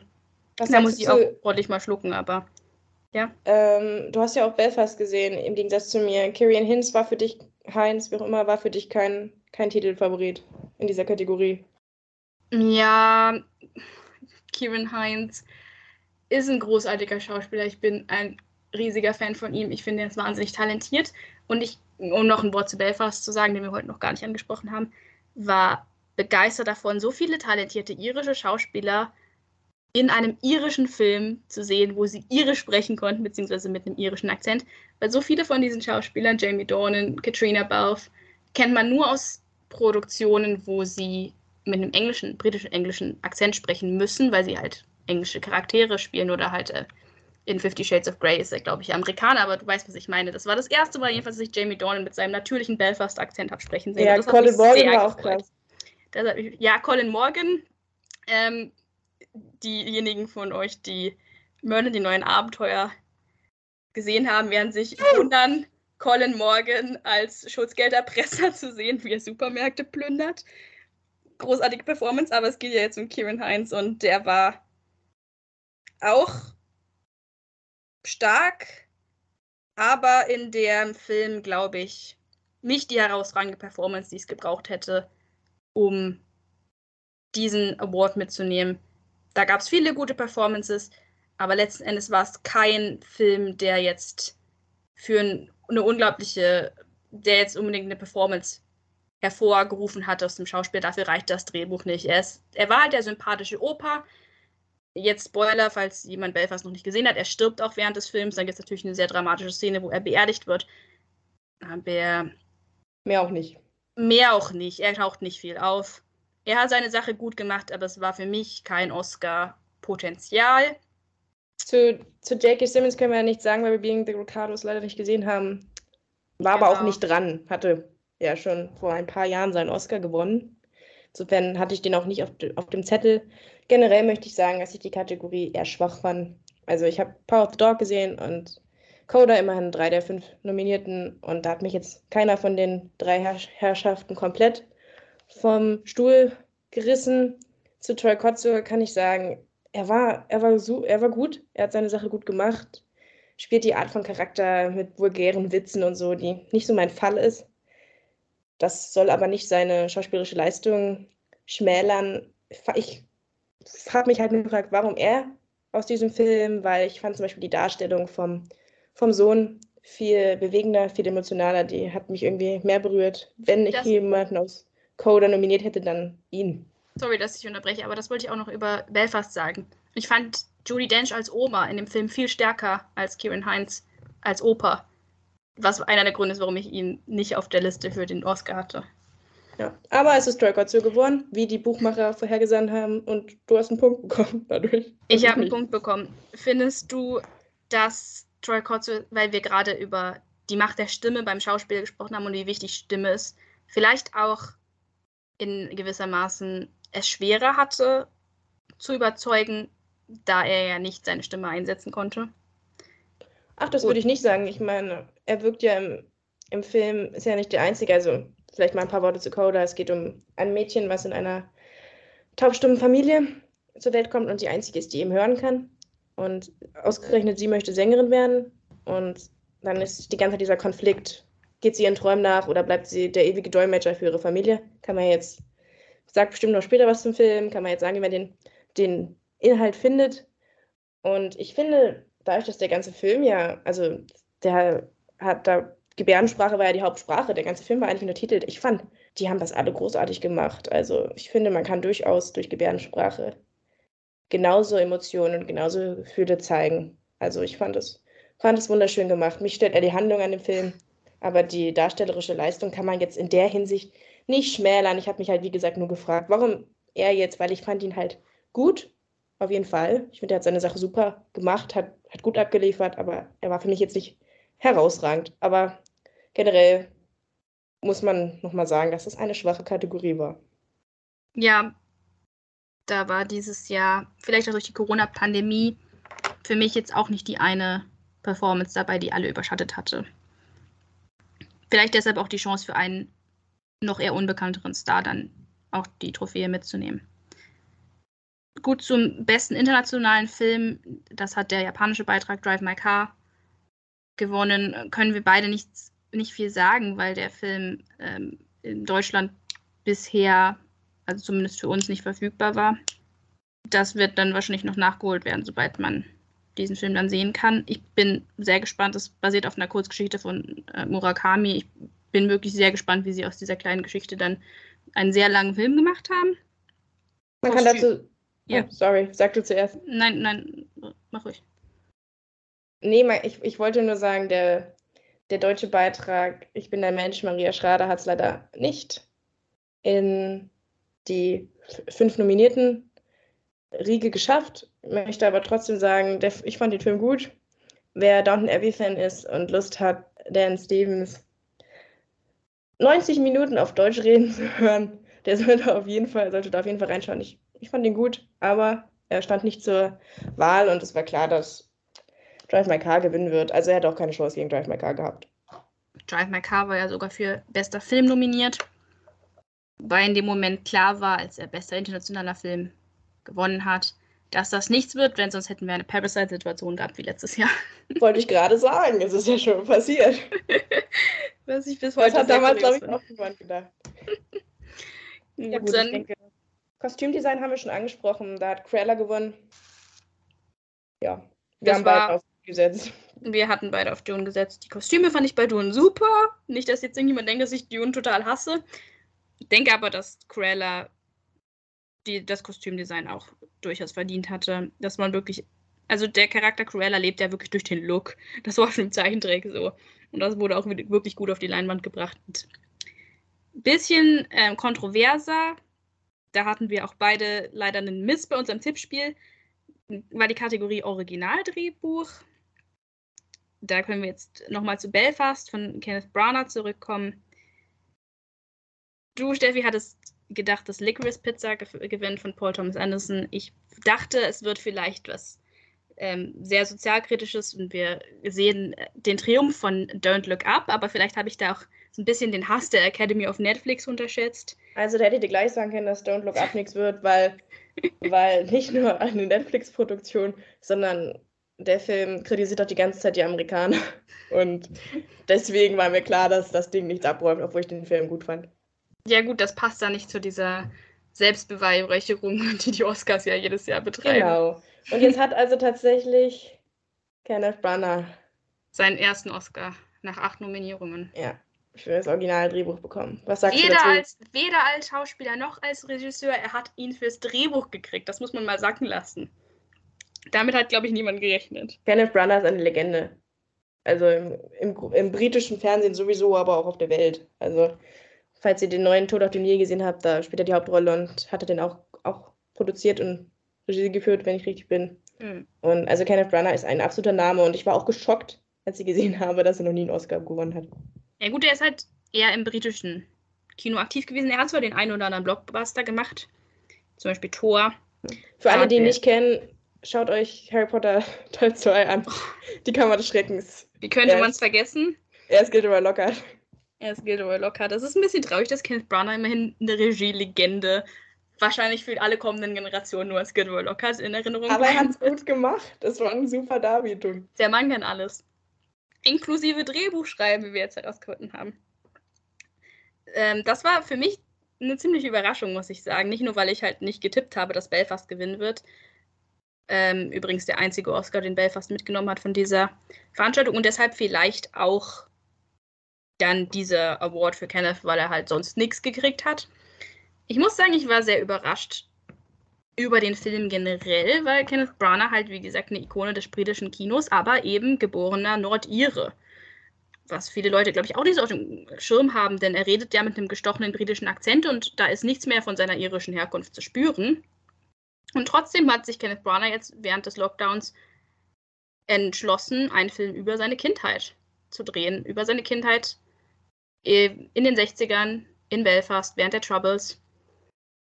Fand ich eine ungewöhnliche Entscheidung. Wenn man ihn halt kennt, weiß man, dass er vor allem Shakespeare-Verfilmungen gerne mag oder halt äh, jetzt hat er sich gerade an Agatha Christie gewagt. Thor hat er, wie gesagt, auch gemacht. Da gab es noch eine süße Szene in Belfast, wo der kleine Buddy heißt er in dem Film, aber es ist eindeutig ein autobiografischer Film, wo der kleine Buddy ein, ein, Comic, ein, ein Comic von Thor liest. Das fand ich sehr süß, ein kleiner Nord an seine spätere, spätere Karriere. Das Drehbuch von Belfast, es wird sicherlich einige geben, die es kritisieren werden, weil es bis zu einem gewissen Teil purer Kitsch ist. Aber ich finde, Kitsch ist okay, solange er sich selbst nicht so ernst nimmt. Und das ist eine Sache, die ich bei den Oscars hier generell vor allem bei den Sachen in äh, den, den Film in bester Film in der Kategorie das Gefühl hatte, dass viele Filme, die sich wahnsinnig ernst genommen haben die sehr, sehr ernst waren, um jetzt nicht wieder auf Dune zurückzukommen, aber der ist sicherlich nur einer von vielen, die dessen schuldig waren. Und Belfast ist halt, Belfast weiß, was es will, Belfast weiß, was es nicht ist. Und das weiß ich zu schätzen. Man kann sich, wie gesagt, streiten, ob das jetzt großes Kino war, was man da gesehen hat. Letzten Endes besteht es aus einer Reihenfolge von Kindheitserinnerungen von Kenneth Branagh, wie er im Kino sitzt mit seiner Familie und da ähm, total begeistert ist von seinen ersten Kinofilmen. Dann fliegt wieder irgendwas in die Luft, weil halt die Terroristen sich auch noch rumtreiben, aber das wird dann, dann kommt auch wieder eine persönliche, persönliche Note mit rein, dass sein Großvater, ich habe schon erwähnt, stirbt, sein Vater arbeitet die ganze Zeit in England, der kann sich nicht um die Familie kümmern, seine Mutter leidet darunter. Er wird erwachsen, er interessiert sich für ein Mädchen in seiner Schule. Es ist wirklich kein besonders tiefgehender Film. Aber ich persönlich mochte ihn. Und insofern kann ich, bin ich okay damit, dass, dass Kenneth jetzt auch mal tatsächlich seinen achten Oscar gekriegt hat. Es hat mich, wie gesagt, überrascht, dass er so tief in seine eigene Erinnerungskiste gegriffen hat, weil ich ihn jetzt nicht unbedingt als den Regisseur eingeschätzt hätte, der jetzt was Autobiografisches macht, aber er hat gezeigt, übrigens der ganze Film in Schwarz-Weiß gedreht, sollte ich auch noch erwähnen. Der ist auch stilistisch, hebt er sich total ab von dem bunten Bombast, den Kenneth Branagh zum Beispiel den Tor oder auch in Tod auf dem Nil abgeliefert hat. Ist mal wieder was ganz anderes, was er da gezeigt hat. Funktioniert aber gut. Insofern denke ich, dass Kenneth Branagh da vor allem seine Vielseitigkeit unter Beweis gestellt hat. Und jetzt vielleicht nicht unbedingt einen Oscar für diesen Film gekriegt hat, aber für alle, für alle anderen halt zusammen, weil er mal dran war. Oder wie siehst du das? Eigentlich genauso wie du. Also Kenneth Branagh war halt dran. Es ist eine Schande, dass er noch keinen Oscar hatte. Und ja, es ist ein Oscar für sein Lebenswerk, nicht unbedingt für Belfast. Aber ich habe jetzt auch Belfast nicht gesehen. Was ich gesehen habe, ist Coda. und das hat das adaptierte Drehbuch gewonnen. Und ich frage mich immer, ob die Leute überhaupt wissen, dass Coda ein Remake ist. Offensichtlich, sonst hätte es ja nicht adaptiertes Drehbuch gewinnen können. Ja, ich denke, man hat schon rausgehört, dass ich nicht der größte Coda-Fan bin. Es hat mir leider auch nicht geholfen in meinem Tippspiel. Da habe ich nämlich auf Power of the Dog getippt, weil ich dachte, ja, Klassiker, Buchklassiker, ist gemacht für adaptiertes Drehbuch. War aber nicht so. Coda hat gewonnen. Basiert auf der französischen Komödie Verstehen Sie die Belliers. Der Film war mir tatsächlich mehr ein Begriff als Coda, muss ich sagen, von dessen Existenz ich erst erfahren habe, als er nominiert wurde. War auch ein absoluter Indie-Film, lief, glaube ich, in Sundance. Hat, Und auf Apple ich, TV. Ja, Apple, Apple TV zeigt ihn jetzt für diejenigen, die das noch sehen möchten. War, glaube ich, ein absoluter Geheimfavorit für also adaptiertes Drehbuch. Da hatten wir, wie gesagt, Buchverfilmungen. Wir hatten Nightmare Alley, wir hatten The Power of the Dog, wir hatten Drive My Car, habe ich schon erwähnt, das ist eine Murakami-Story und wir hatten ähm, noch ein Ferrante-Buch, Frau im Dunkeln, das äh, Maggie Gyllenhaal adaptiert hat. Also von den Stoffen, rein von den Stoffen her, waren, glaube ich, alle anderen vier vielversprechender zu adaptieren. Wohingegen Sean Heder, die Coda geschrieben bzw. adaptiert hat, ja wirklich nur ein Remake von einem französischen Film, der so mittelerfolgreich war, gemacht hat. Die Story hat sie, glaube ich, gar nicht groß geändert. Es ist praktisch die gleiche Sache, nur dass sie jetzt in den USA spielt. Das ist ja recht gängig, dass besonders erfolgreiche europäische Produktionen dann ein amerikanisches Remake kriegen. Die Stieg Larsen-Trilogie zum Beispiel wurde dann nochmal neu gemacht mit Daniel Craig. Oder auch äh, Head Full of Honey, die amerikanische Version von Honig im Kopf mit Nick Nolte, die katastrophal gefloppt ist. Generell hat man das Gefühl, dass diese amerikanischen Remakes, naja, es sind halt europäische Filme aus einem Grund, nicht so gut in Amerika dann ankommen. Umso erstaunlicher, dass die Academy jetzt einen Preis vergeben hat an, an Sean Hader für das adaptierte äh, Drehbuch von Coda. Nun kann man jetzt, also kann ich jetzt schlecht einschätzen, wie groß ihre Eigenleistung jetzt war an dem Buch. Da müsste ich jetzt wirklich die beiden Drehbücher eins zu eins vergleichen. Aber ich denke, es war schon eine, schon eine große Überraschung. Man muss auch sagen, was mir ein bisschen komisch vorkam, war, dass sie in ihrer Dankesrede auch den Originalfilm nicht einmal erwähnt hat. Da war kein, kein Dankeswort an den Originaldrehbuchautor, sondern das wurde halt mehr oder weniger als ihr Baby verkauft. Ja, es wurde so ein bisschen unter den Teppich gekehrt, dass es nicht mal ihre eigene Idee war. Ich kann dazu nicht mehr sagen. Ich kenne den Originalfilm nicht. Ich denke, alle fünf wären verdient gewesen. Die haben bestimmt alle einen guten Job gemacht. Ja, jetzt, jetzt hat sie es gemacht. Dann bester Dokumentarfilm hat Summer of Soul, When the Revolution Could Not Be Televised gewonnen. Auch das der absolute Favorit. Genau. Ähm, ja, da hat der Regisseur des Films halt jede Menge altes Filmmaterial gefunden, das irgendwie vorher keiner wollte. Das war aber dann halt ein Musikfestival, ähm, das jemand aufgenommen hatte mit ziemlich, ziemlich krassen Namen, Nina Simone zum Beispiel, die da aufgetreten sind. Und das ganze Material war halt einfach futsch, das hatte vorher noch nie jemand gesehen. Bisschen so wie der neue Beatles-Film Come Together. Und das hat er jetzt aufgemorzt und nochmal rausgebracht. Ich glaube, allein schon für die technische Leistung, die er da reingesteckt hat, hat der wahrscheinlich, hat er wahrscheinlich den Oscar schon verdient gehabt. Und war auch absoluter Favorit. Wir haben beide da einen Punkt bekommen. Wir ja. haben beide richtig gesetzt. War eine gute Leistung. Von dem, was ich gesehen habe. Ich habe nicht alles gesehen. Dann Kommen wir jetzt zu einer Kategorie, die für einige da draußen vielleicht interessanter ist. Der Filmsong. ja, der Filmsong. Der, die, die wahrscheinlich fragwürdigste Kategorie, weil es ja nicht, nichts mit dem Film eigentlich zu tun hat. Gut, es geht auch immer darum, wie der eingebunden ist in den Film. Aber letzten Endes gewinnt Ja, dann doch ja. immer der beste von den fünf Songs. Da gab es natürlich, das hatte ich vorhin schon angesprochen, ein bisschen Kopfschütteln dafür, dass halt der beliebteste Song aus Encanto, We Don't Talk About Bruno, nicht nominiert wurde, sondern das eher unscheinbare Dos Oruguitas. Wenn man bedenkt, wie We Don't Talk About Bruno durch die Decke Abgegangen gegangen ist, in die Popkultur eingegangen ist für immer, verwundert einen das ein bisschen. Letzten Endes war das wahrscheinlich auch das, was äh, Lin-Manuel Miranda seinen Oscar gekostet hat, denn gewonnen hat am Ende relativ vorhersehbar, nachdem die letzten beiden Bond-Songs auch schon gewonnen haben. No Time to Die von Billie Eilish und Phineas. Also wenn der Bond-Song einigermaßen gut ist, dann hat er eigentlich ein Abo auf den Oscar, weil anderen Oscar gewinnt der Bond-Song, äh, der Bond-Film eigentlich nie, aber er gewinnt immer bester Song. Und ich fand den Song auch nicht schlecht. Also als er zuerst rauskam, es war ja in der Pandemie, das heißt, der Song kam deutlich vor dem Film raus, war ich nicht so begeistert, weil ich mir dachte, okay, es ist viel zu soft und keine Ahnung. Also es hat mich irgendwie nicht so umgehauen. Und dann habe ich den Film aber gesehen und ich habe den Song besser verstanden. Ich finde, er hat gut da reingepasst. Er hat die Evolution von James Bond gut dargestellt. Und ja, Billie Eilish und ihr Bruder sind auch aufgetreten an diesem Abend. Und es war klar, dass der gewinnt, da We, do, we, do, we Don't Talk About Bruno nicht dabei war. Trotzdem aufgeführt wurde. Genau, das, das können wir noch sagen. Es wurde trotzdem aufgeführt in einer aus meiner Sicht schrecklichen Variante. ja, also der Song war nicht mal nominiert, trotzdem führen sie dann auf, nur um den ganzen Text abzuändern. Also ist mir komplett steuerhaft, wie man auf diese Idee kommt, weil man will ja eigentlich von dem Hype profitieren, den dieser Song ausgelöst hat. Aber gut, das tut jetzt hier nicht zur Sache, mein persönliches Empfinden. Es gab halt auch Leute, die das super fanden. Ich wollte noch sagen, Beyoncé war auch noch nominiert für Be Alive. Der Film King Richard, über den haben wir noch gar nicht gesprochen, werden wir aber noch. Ich hätte mir Beyoncé gut in dieser Riege vorstellen können als Oscar-Preisträgerin, wenn man so bedenkt, Lady Gaga hat ihn gewonnen, Adele, so. Und Beyoncé ist ja eine absolute Pop-Ikone. Also ich hätte, ich hätte es ihr gegönnt. Ja, beim nächsten Mal.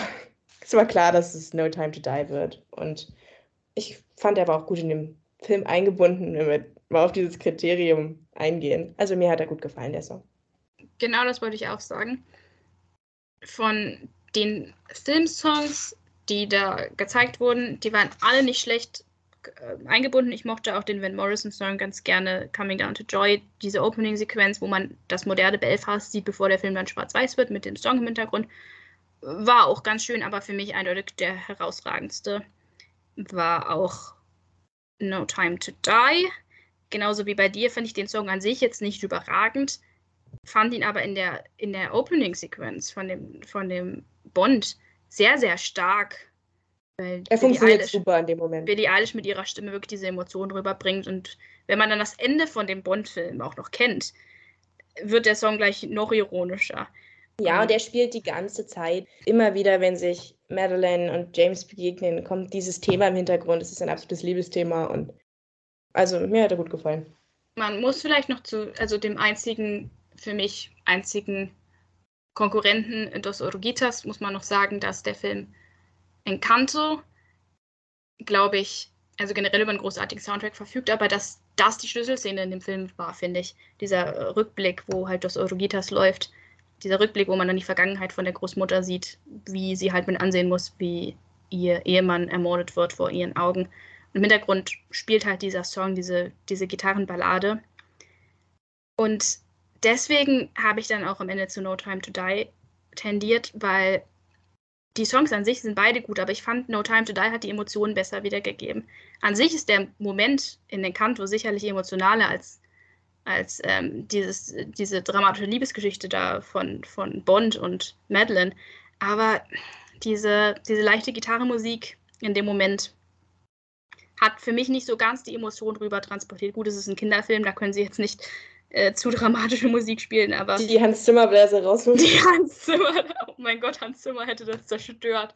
Nein, äh, wenn du da an Hans Zimmers König der Löwe Soundtrack denkst, als Mufasa stirbt, oh mein Gott, und da kommen diese Chöre im Hintergrund. Nee, das ist eine andere Hausnummer. aber ja, ja, Für, mich hat, für mich hat No Time to Die in dem Fall besser funktioniert in dem Moment. Was nicht heißt, dass Encanto nicht ein guter Film ist, aber ja. die, die Szene war kam für mich halt, da hatte ich, kam das nicht so rüber, was die Szene eigentlich ausdrücken wollte. Zumindest für mich. Ja. Ja subjektiv. Generell sind auch alle Interpreten an diesem Abend eigentlich aufgetreten und es war auch der stärkste Auftritt. Also hat die Leute am meisten mitgerissen. Ja, Van Morrison war, glaube ich, nicht da, aber. Ja, stimmt, stimmt. Hm. Ja, das, das war für mich eines der Highlights, muss ich sagen. Ich bin kein großer Billie Eilish-Fan. Ich hoffe, jetzt kriege ich keine Hate-Mail oder sowas. Bin jetzt nicht ihr größter Fan, aber da hat sie mich durchaus überzeugt. Dann bleiben nur noch die vier Hauptkategorien. Wow, ja, wir kommen zum Finale unseres Podcasts. Kommt das, das große Finale. Ein, auch das äh, wieder sehr geschichtsträchtiger Moment, könnte man sagen, beste Regie.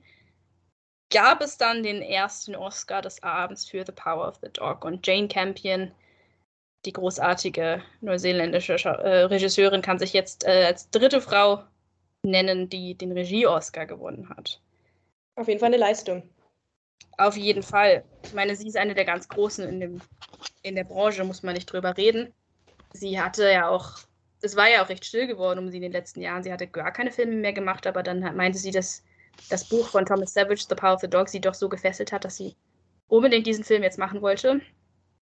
Und ja, es ist eigentlich ja selten, dass, ohne jetzt zu viel vorwegnehmen zu wollen, aber eigentlich geht der Regie-Oscar immer auch mit anderen Oscars einher, weil die Regie ja die Regie ist ja praktisch das, was den Film zusammenhält.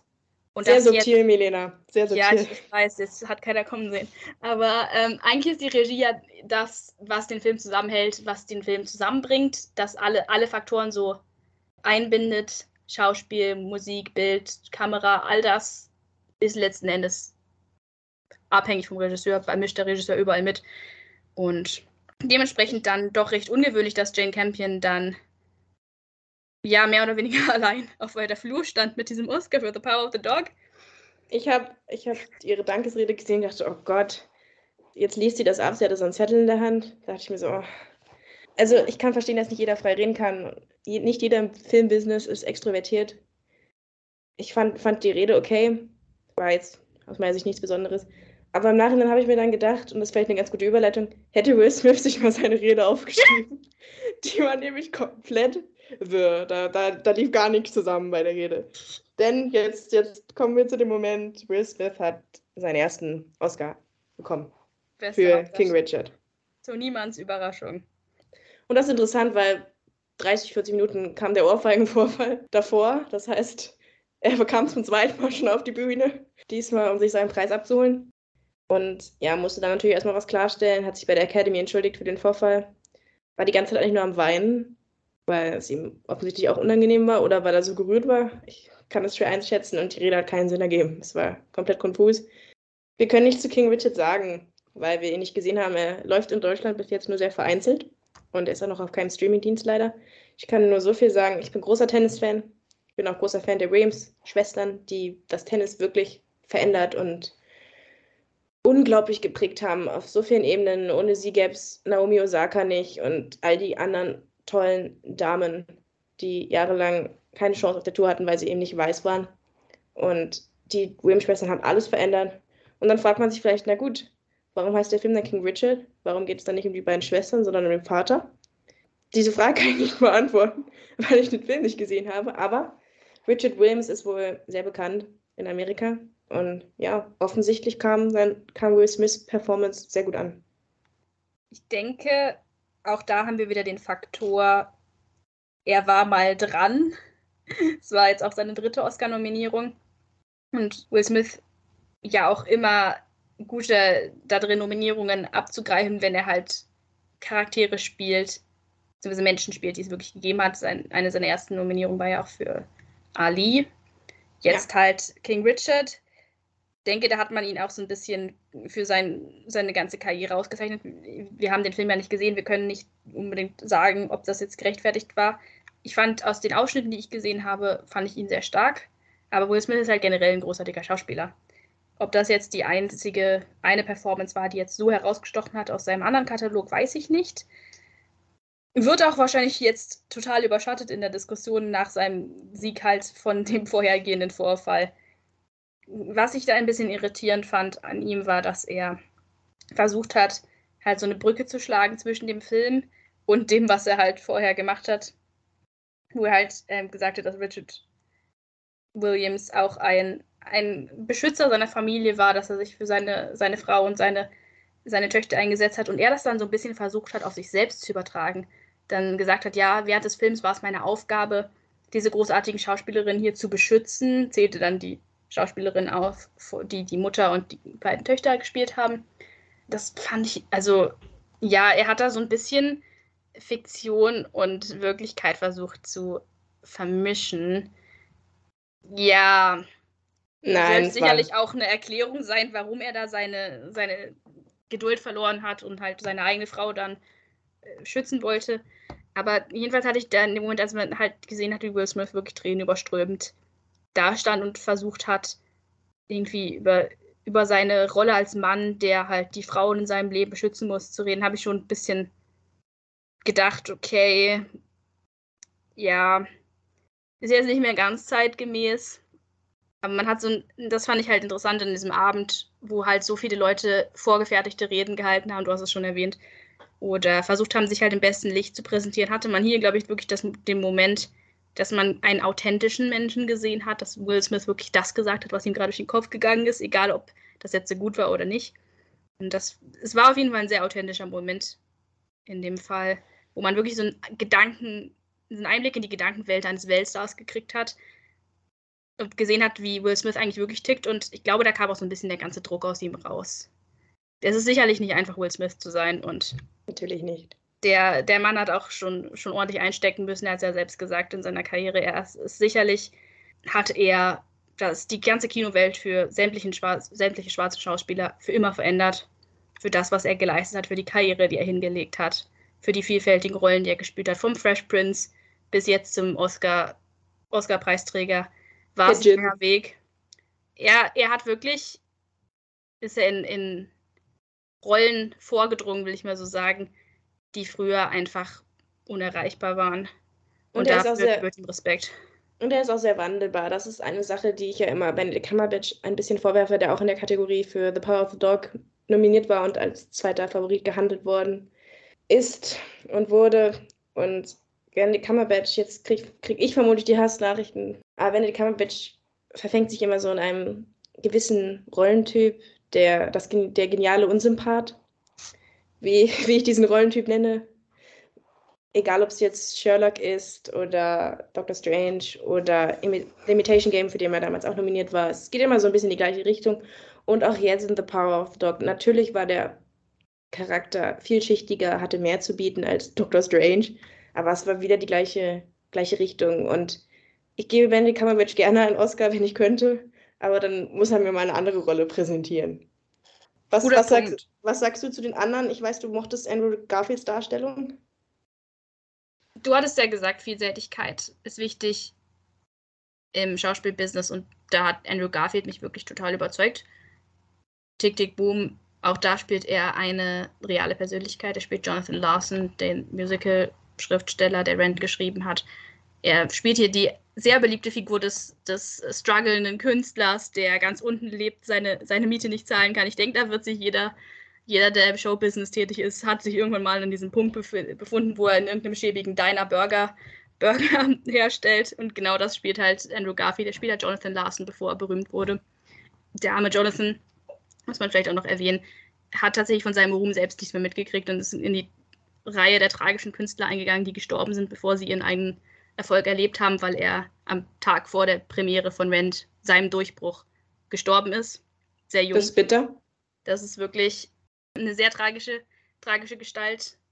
Und Andrew Garfield hat mich wirklich in Tick Tick Boom sehr überzeugt. Das ist ein Musical. Sicherlich nicht unbedingt da, das Genre, was für, du hast es vorhin auch schon gesagt, besonders gute Schauspielperformances steht.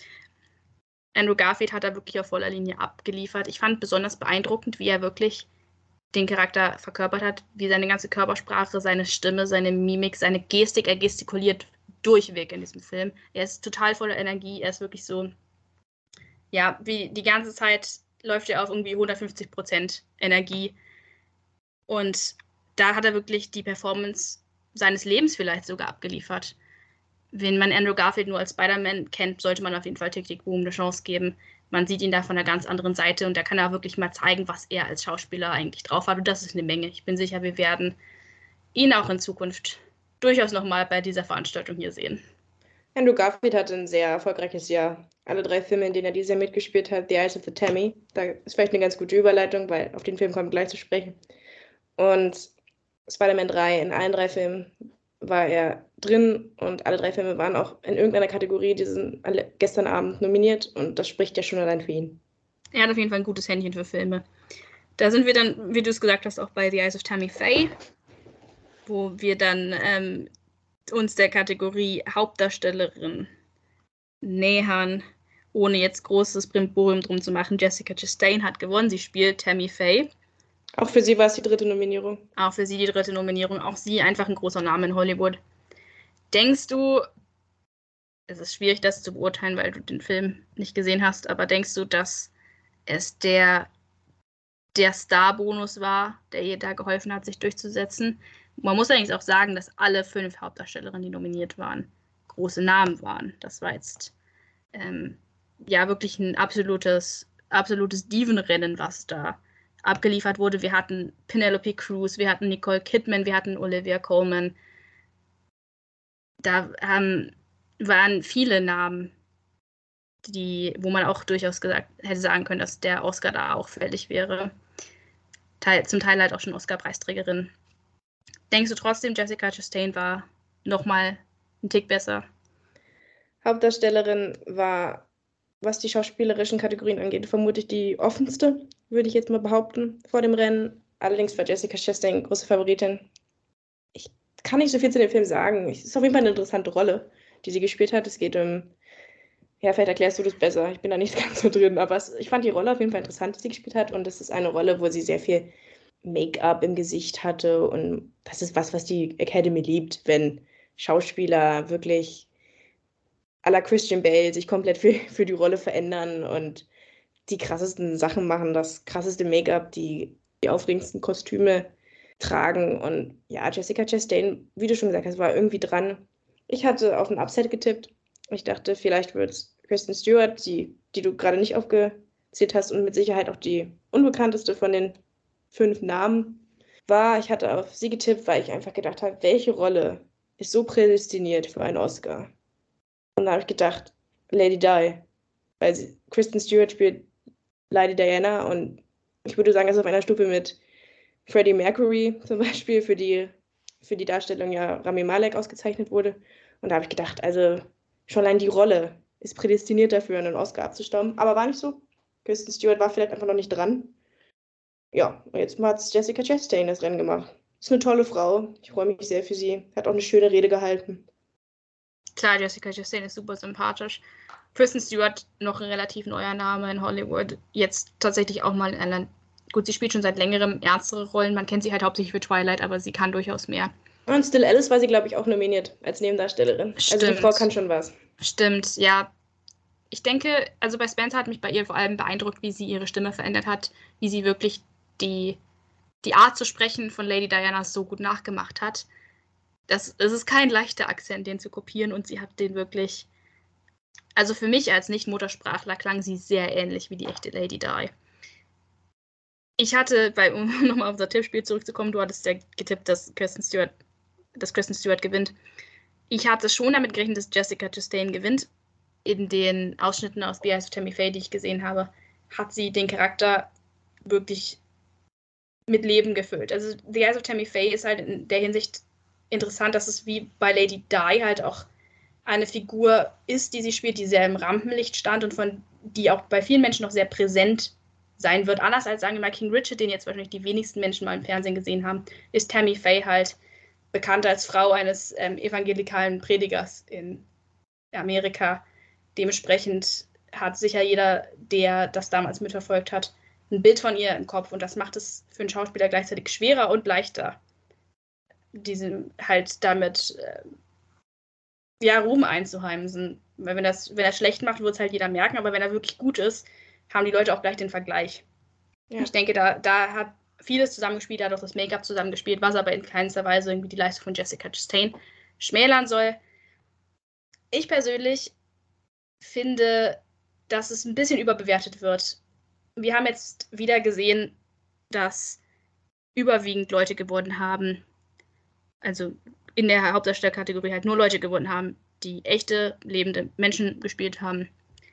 Und ich persönlich finde, das ist sicherlich auch was, was Preise verdient hat, aber manchmal würde ich mir halt wünschen, dass auch fiktive ähm, Charaktere, fiktive Charaktere gewinnen und nicht einfach halt Rami Malek, weil er besonders überzeugend als äh, Freddie Mercury war oder äh, Philip Seymour Hoffman als Capote.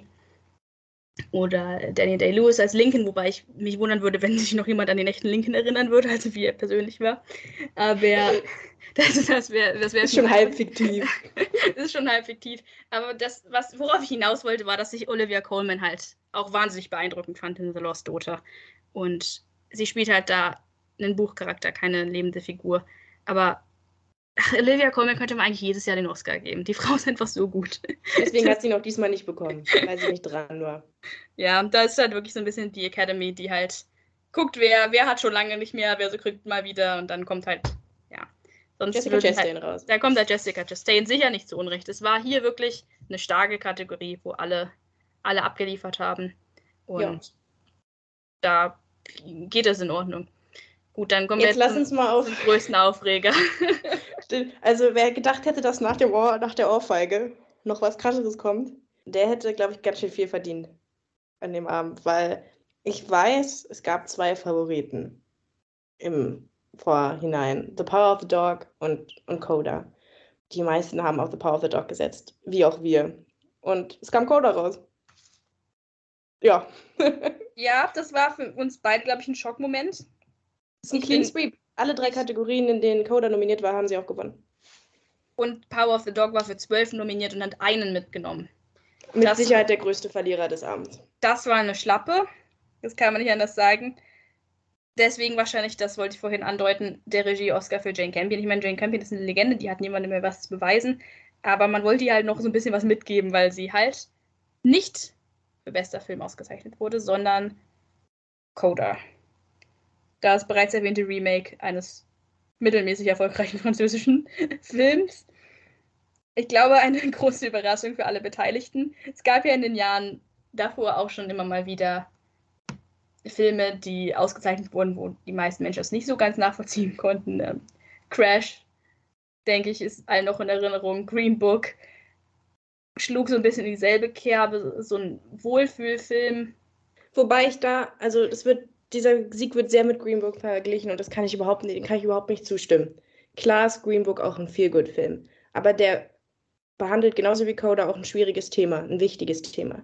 Aber im Gegensatz zu Coda trifft der Film teilweise echt den Nerv. Also es, es liegt natürlich auch an Mahershala Ali, da möchte ich gar nicht, möchte, gar keine Zweifel aufkommen lassen. Der Mann ist, ist großartig, aber also die Szene, wo er, wo er aus, auf das andere Klo geschickt wird, weil, weil sie nicht mal, nicht mal ihn das Klo da benutzen lassen wollen. Also die trifft dich wirklich. Die ist, die ist hart. Die, die macht dich echt fertig. So.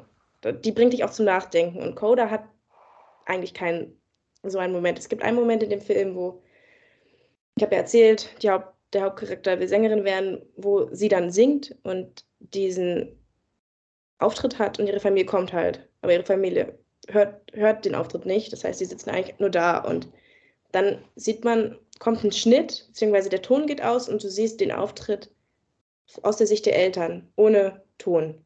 Einfach nur die Bewegungen, die sie dann macht. Und der, der Moment, der war, war gut, der war, der war krass. Solche Momente hätte ich mir in dem Film mehr gewünscht. Es ist, es ist einfach kein Oscar-Film. Es, es tut mir leid, es ist High School Musical oder Ten Things I Hate About, it, about You. Das ist ein, ein Teenie-Film, wo auch noch eine billige Romanze reingeschrieben wurde, die ich nicht verstehe. Und ein Film, der nicht weiß, was er sein will, so wirklich, weil alle Schauspieler machen irgendwie was anderes. Da gibt es den krassen Drama-Coach und dann wieder den emotionalen Bruder, der sich von seiner Familie missverstanden fühlt und die Eltern mischen auch noch irgendwie mit. Und dann gibt es noch diesen Love Interest, den wirklich keiner gebraucht hätte. Und der sieht auch nach nichts aus, übrigens, der Film. Es sieht aus wie ein Fernsehfilm. Also, ich. Es ist ja auch ein Indie-Film. Ja, es, Da war man, kein großes Budget hinter. also man kann wirklich nicht verstehen, warum dieser Film gewonnen hat, außer eben, weil er diese Thematik behandelt. Aber aus meiner Sicht behandelt er diese Thematik noch nicht mal sonderlich gut, weil die Message des Films ist doch eigentlich, dass gehörlose Menschen nicht alleine klarkommen und dass sie der Hauptperson im Weg stehen. Und das finde ich überhaupt keine gute Message. Ich finde, ein Film sollte nicht nur gewinnen, weil er ein wichtiges Thema behandelt. Ich meine, wenn wir, wenn wir da die Liste durchgehen, Don't Look Up, fanden viele Leute auch furchtbar, aber, aber behandelt auch ein wichtiges Thema, nämlich den Klimawandel. Das ist eine einzige Metapher auf die Klimakrise. Oder Belfast hat genauso eine Daseinsberechtigung. Und Coda hat natürlich auch eine Daseinsberechtigung. Aber es ist für mich kein Oscar-Film. Also, der trifft mich in keinster Weise. Ich habe nach dem Film auch nichts nach, über nichts nachdenken müssen. Das, ich weiß nicht. Ich weiß wirklich nicht, da ist The Power of the Dog ein viel künstlerisch anspruchsvollerer Film. Der behandelt auch wichtige Themen. Es geht um unterdrückte Homosexualität, es geht um Männlichkeit, Alkoholkonsum. Das sind alles un unglaublich wichtige Themen, die in dem Film auch drin stecken. Und wäre für mich die Wahl gewesen, Power of the Dog. Ja, jetzt kann man sich überlegen, ob es daran lag, dass The Power of the Dog eine Netflix-Produktion ist. Wobei Coda ja auch von Apple unterstützt wurde. Aber ich persönlich glaube, dass Netflix hier extrem abgestraft würde, weil Netflix als die größere Bedrohung gesehen wird von, von Hollywood. Deswegen hat man sich für Coda entschieden, was ich nicht nachvollziehen kann. Ich möchte hier nochmal sagen, ich habe nichts gegen die Thematik des Films. Ich finde ich find es total wichtig. Ich bin nur, nicht, nur kein Freund davon, wie sie behandelt wird und der Meinung, dass der Film einfach viel zu oberflächlich ist und diesen künstlerischen Anspruch, den so ein Film mitbringen sollte in der Oscar-Kategorie, dass er dich zum Nachdenken bringt, dass er dich bewegt, dass er dich verärgert, wie auch immer, dass er eine Reaktion bei dir auslöst. Und das hat er bei mir an ganz, ganz wenigen Stellen getan. Und deswegen, ja, hatte ich auf Power of the Dog gesetzt. Aber die, die Oberflächlichkeit, die kann man ja auch genauso gut Green Book vorwerfen. Und ich finde, das ist auch ähm, ein, ein Problem, das beide Filme so ein bisschen eint. Du hattest es gerade gesagt, für dich der beeindruckendste Moment war, als kurz aus der Sicht der gehörlosen Familie halt gezeigt wurde, wie die Welt aussieht, wenn du nichts hörst. Und ich denke, das große Problem von Coda und von Green Book war, dass sie versucht haben, die Story von Menschen, die sozial benachteiligt sind, zu erzählen, aber aus der Sicht von einer weißen, beziehungsweise in dem Fall hörenden Person, die halt nicht benachteiligt ist. Oder vielleicht auch auf irgendeine Art benachteiligt ist, aber halt nicht in der Thematik, die der Film eigentlich ansprechen möchte, was halt in der einen Sache die Diskriminierung von Gehörlosen war und in der anderen Sache Rassismus. Und das hat, glaube ich, für große Kritik damals gesorgt bei Green Book, dass halt der Hauptdarsteller, der, der Fokus der Geschichte weiß war, wo es ja eigentlich um die Diskriminierung eines schwarzen Pianisten in, äh, in den Südstaaten ging, der auch die viel interessantere Figur war in dem Film, keine Frage. So, der, so, Herschel Ali hätte den auch allein tragen können die Kritik kann ich gut nachvollziehen, aber wie gesagt, der Film bewegt dich dann trotzdem an einigen Stellen. Und vielleicht waren auch Leute von Coda bewegt, aber ich, ich leider gar nicht. Ich hatte die ganze Zeit das Gefühl, der Film weiß nicht so wirklich, was er jetzt eigentlich sein will. Teenie-Drama, möchte die Thematik ähm, der Diskriminierung von Gehörlosen ähm, behandeln. Dann waren auch noch ein paar Naturaufnahmen rein drin. Also, ich weiß nicht. Für mich eine absolut falsche Wahl. Ich weiß, du kannst noch nicht so viel zu sagen, weil du ihn, den Film nicht gesehen hast, beziehungsweise nur in Ausschnitten. Aber für mich war Power of the Dog der ganz klare Favorit. Gut, vielleicht ist das doch einfach das Problem, dass dieser Film über das hinausgewachsen ist, was er eigentlich war. Es war ja ein relativ kleiner Indie-Film, der wirklich nur ein Remake von diesem französischen Film, Verstehen Sie die Billets, war. Und der original französische Film ist, glaube ich, ganz komfortabel in der Position, die er halt hatte. Es ist halt eine, eine, nette Komödie, so wie halt viele aus Frankreich immer mal wieder rüberkommen zu uns und auch dort, also auch bei uns viel Erfolg haben. So war das halt auch wieder eine nette Komödie, die man sich mit seiner Familie angucken kann. So, da gibt es kein großes Drama oder so. so man, man geht halt in den Film rein und man fühlt sich gut, wenn man wieder rauskommt. Und ähm, genau das, das, genau das, denke ich, wird auf Code auch zutreffen in äh, gewissermaßen. Und irgendwie scheint das jetzt gerade den Nerv getroffen zu haben wo wir ganz andere Filme haben, wie zum Beispiel halt The Power of the Dog, die halt viel verstörender sind und einem viel mehr an die Nieren gehen. Ja, aber man sich jetzt hier für den, für den Wohlfühlfilm entschieden. Auch West Side Story hat aus meiner Sicht mehr Potenzial. Oder selbst, selbst Dune kann man sagen, das ist ein Epos. Das wäre vielleicht auch mal wieder dran gewesen. Es ist schon lange her, dass mal ein Epos gewonnen hat bei Dune war vielleicht das Problem, dass sie zu sehr darauf gegangen sind. Also die ganze Zeit, wenn man den Film gesehen hat, hatte man das Gefühl, okay, sie wollen unbedingt in dieser Kategorie ernst genommen werden. Es soll das nächste Epos, das nächste krasse Herr der Ringe werden. Und das Problem bei Dune ist halt, es ist kein neuer Herr der Ringe, weil die epischen Momente vielleicht drin, sogar drin sind, aber es an den schönen, freundlichen Momenten, die der Herr der Ringe nun mal hatte, an denen fehlt es eben. Aber fand ich trotzdem ein beeindruckender Film als Coda. Gut, kann man auch nicht vergleichen. Das eine ist, wie gesagt, wie du schon gesagt hast, ein Indie-Film und das andere ist ein riesen Kino-Blockbuster. Aber und ohne jetzt die Leistung von Denis Villeneuve runterschmälern zu wollen, aber auch Peter Jackson hat nicht gleich beim, beim ersten Herr der Ringe-Film bester Film gewonnen. Also vielleicht kriegt er ihn dann für irgendeinen der nachfolgenden Dune-Teile. Ja, man muss auch sagen, auch Dune war wieder ein Remake. Es stört mich generell, es sind alles irgendwie Remakes.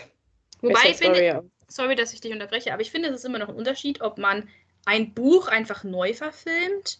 Ich meine, da kannst du auch sagen, äh, Macbeth ist ein Remake, weil es gab auch schon andere Macbeth-Filme, aber es ist halt dasselbe Material, was wieder verfilmt wird. Das war bei Dune, glaube ich, nicht groß anders. Man hat halt wieder diesen Roman von Frank Herbert verfilmt. Aber das gab es bei Coda nicht. Coda ist halt wirklich ein klassisches Remake. Da gibt es keine Buchvorlage. Es ist einfach nur der gleiche Film nochmal in amerikanisch. Ja, und halt mit, ähm, da diese, die Fischerei als Thema ist noch, noch drin. Die Familie hat einen Fischereibetrieb und da geht es auch noch so ein bisschen drum. Auch. Ach wirklich? Ich dachte, ja. das wäre neu. Nee, das ist ein Seht ihr mal, ich habe dem Film noch mehr Credit gegeben, als er eigentlich verdient hat. Nein, ich, ich möchte nochmal darstellen. Ich, ich finde es absolut wichtig, dass so ein, so ein Thema in den Vordergrund rückt. Ich persönlich, das ist für mich kein Oscar-Film. Es tut mir leid. Da fand ich Power of the Dog, wie du schon gesagt hast, viel verstörender, viel, viel ekliger. Muss man nicht mögen. Ich bin jetzt auch kein Freund von dem Film, aber schrie für mich viel mehr nach Oscar für bester Film. Aber ist halt von Netflix. Glaubst du, dass das wirklich da mit reingespielt hat? Dass es vielleicht auch Benedict Cumberbatch irgendwie ähm, Probleme bereitet hat? Gut, man hat ja in den letzten Jahren auch gesehen, dass aussichtsreiche Kandidaten wie Roma zum Beispiel abgestraft wurden, weil sie eben von Netflix produziert waren. Ob es jetzt das eine war, was Benedict Cumberbatch verhindert hat, glaube ich nicht. Seine Performance stand vielleicht in dem Moment einfach zurück hinter der von Will Smith. Aber ich denke schon, dass es eine Rolle gespielt hat, dass es ein Netflix-Film ist. Unfairerweise, weil Netflix ist ein Produktionsstudio wie jedes andere.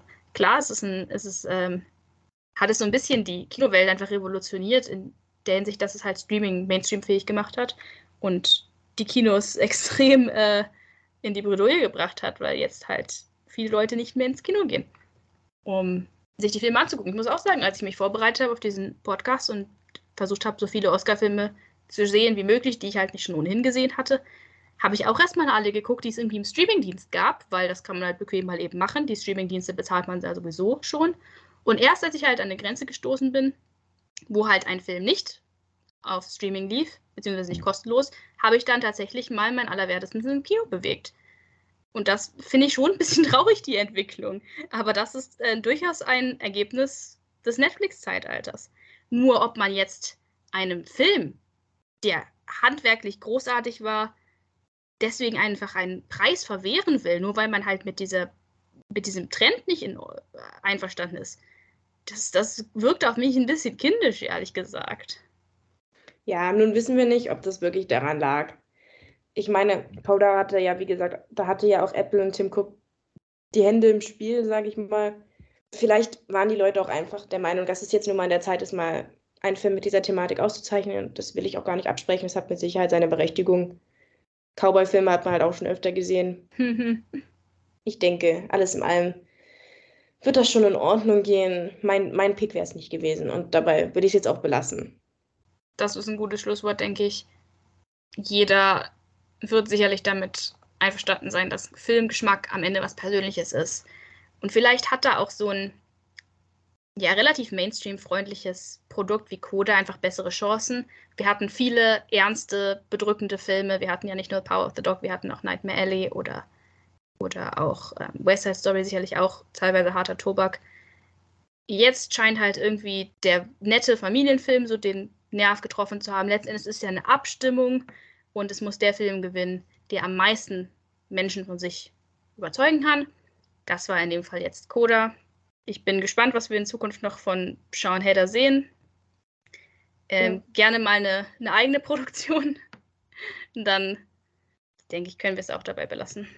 Ich möchte noch auf einer, einer schönen Note enden. Der beste Film, Coda, wurde, wurde von Lady Gaga und Liza Minnelli präsentiert und auch das war ein Gänsehautmoment was mir besonders gefallen hat, war Liza Minnelli, hat ja auch, auch Sprachstörungen mittlerweile. Sie ist eben auch nicht mehr die Jüngste und Lady Gaga stand daneben und hat gesagt, I got you, weil es Liza Minnelli offensichtlich sehr schwer gefallen ist, diese Worte zu sprechen. Das fand ich so ein schöner Moment, weil darum geht es doch eigentlich im Film, Menschen zusammenzubringen, sich gegenseitig zu helfen und ja, das, fand, das war für mich so der schönste Moment des Abends. Dann schrie Liza Minnelli allerdings Coda und dann, dann war es wieder vorbei. und dann war es wieder vorbei. Dann war ich erstmal geschockt, aber ich kann mit ein paar Stunden später damit jetzt auch sehr gut leben. Immerhin freut es mich, dass ich den Film gesehen habe. Normalerweise gucke ich mir mal den Oscar-Film, also so habe ich den Oscar-Film normalerweise nicht gesehen und dann ist es die Tradition danach ins Kino zu gehen und mir den anzuschauen. Das kann ich mir jetzt sparen. Vielleicht wirkte er auf der großen Leinwand ganz anders. Vielleicht kam das einfach nicht so rüber. Oder vielleicht hatten die Leute nach so vielen harten Zeiten jetzt einfach mal Lust auf einen Familienfilm, der ein bisschen freundlichere Töne ansteckt. Es sei ihnen gegönnt. So ist es. Ja, ich denke, wir haben wirklich jeden Aspekt der Oscarverleihung umgedreht. Es ist ein längerer Podcast geworden, aber Oscars sind halt auch nur einmal im Jahr. So sieht's aus. Danke, dass ihr reingehört habt. Vielen Dank und bis zum nächsten Mal. Tschüss. Das war's schon wieder mit unserer aktuellen Folge. Take Two ist ein Podcast, der über Acast vertrieben wird. Das Logo wurde mit der App Logopit Plus designt. Die Klappe im Intro und Outro stammt von der Website freesound.org. Unser Content wurde mit Hilfe des Programms Audacity geschnitten und überarbeitet. Wenn ihr Wünsche, Fragen oder Anregungen an mich und Milena habt, dann schreibt uns doch einfach eine Mail an take22 at web.de, alles zusammengeschrieben. Danke für euer Interesse und bis zum nächsten Mal.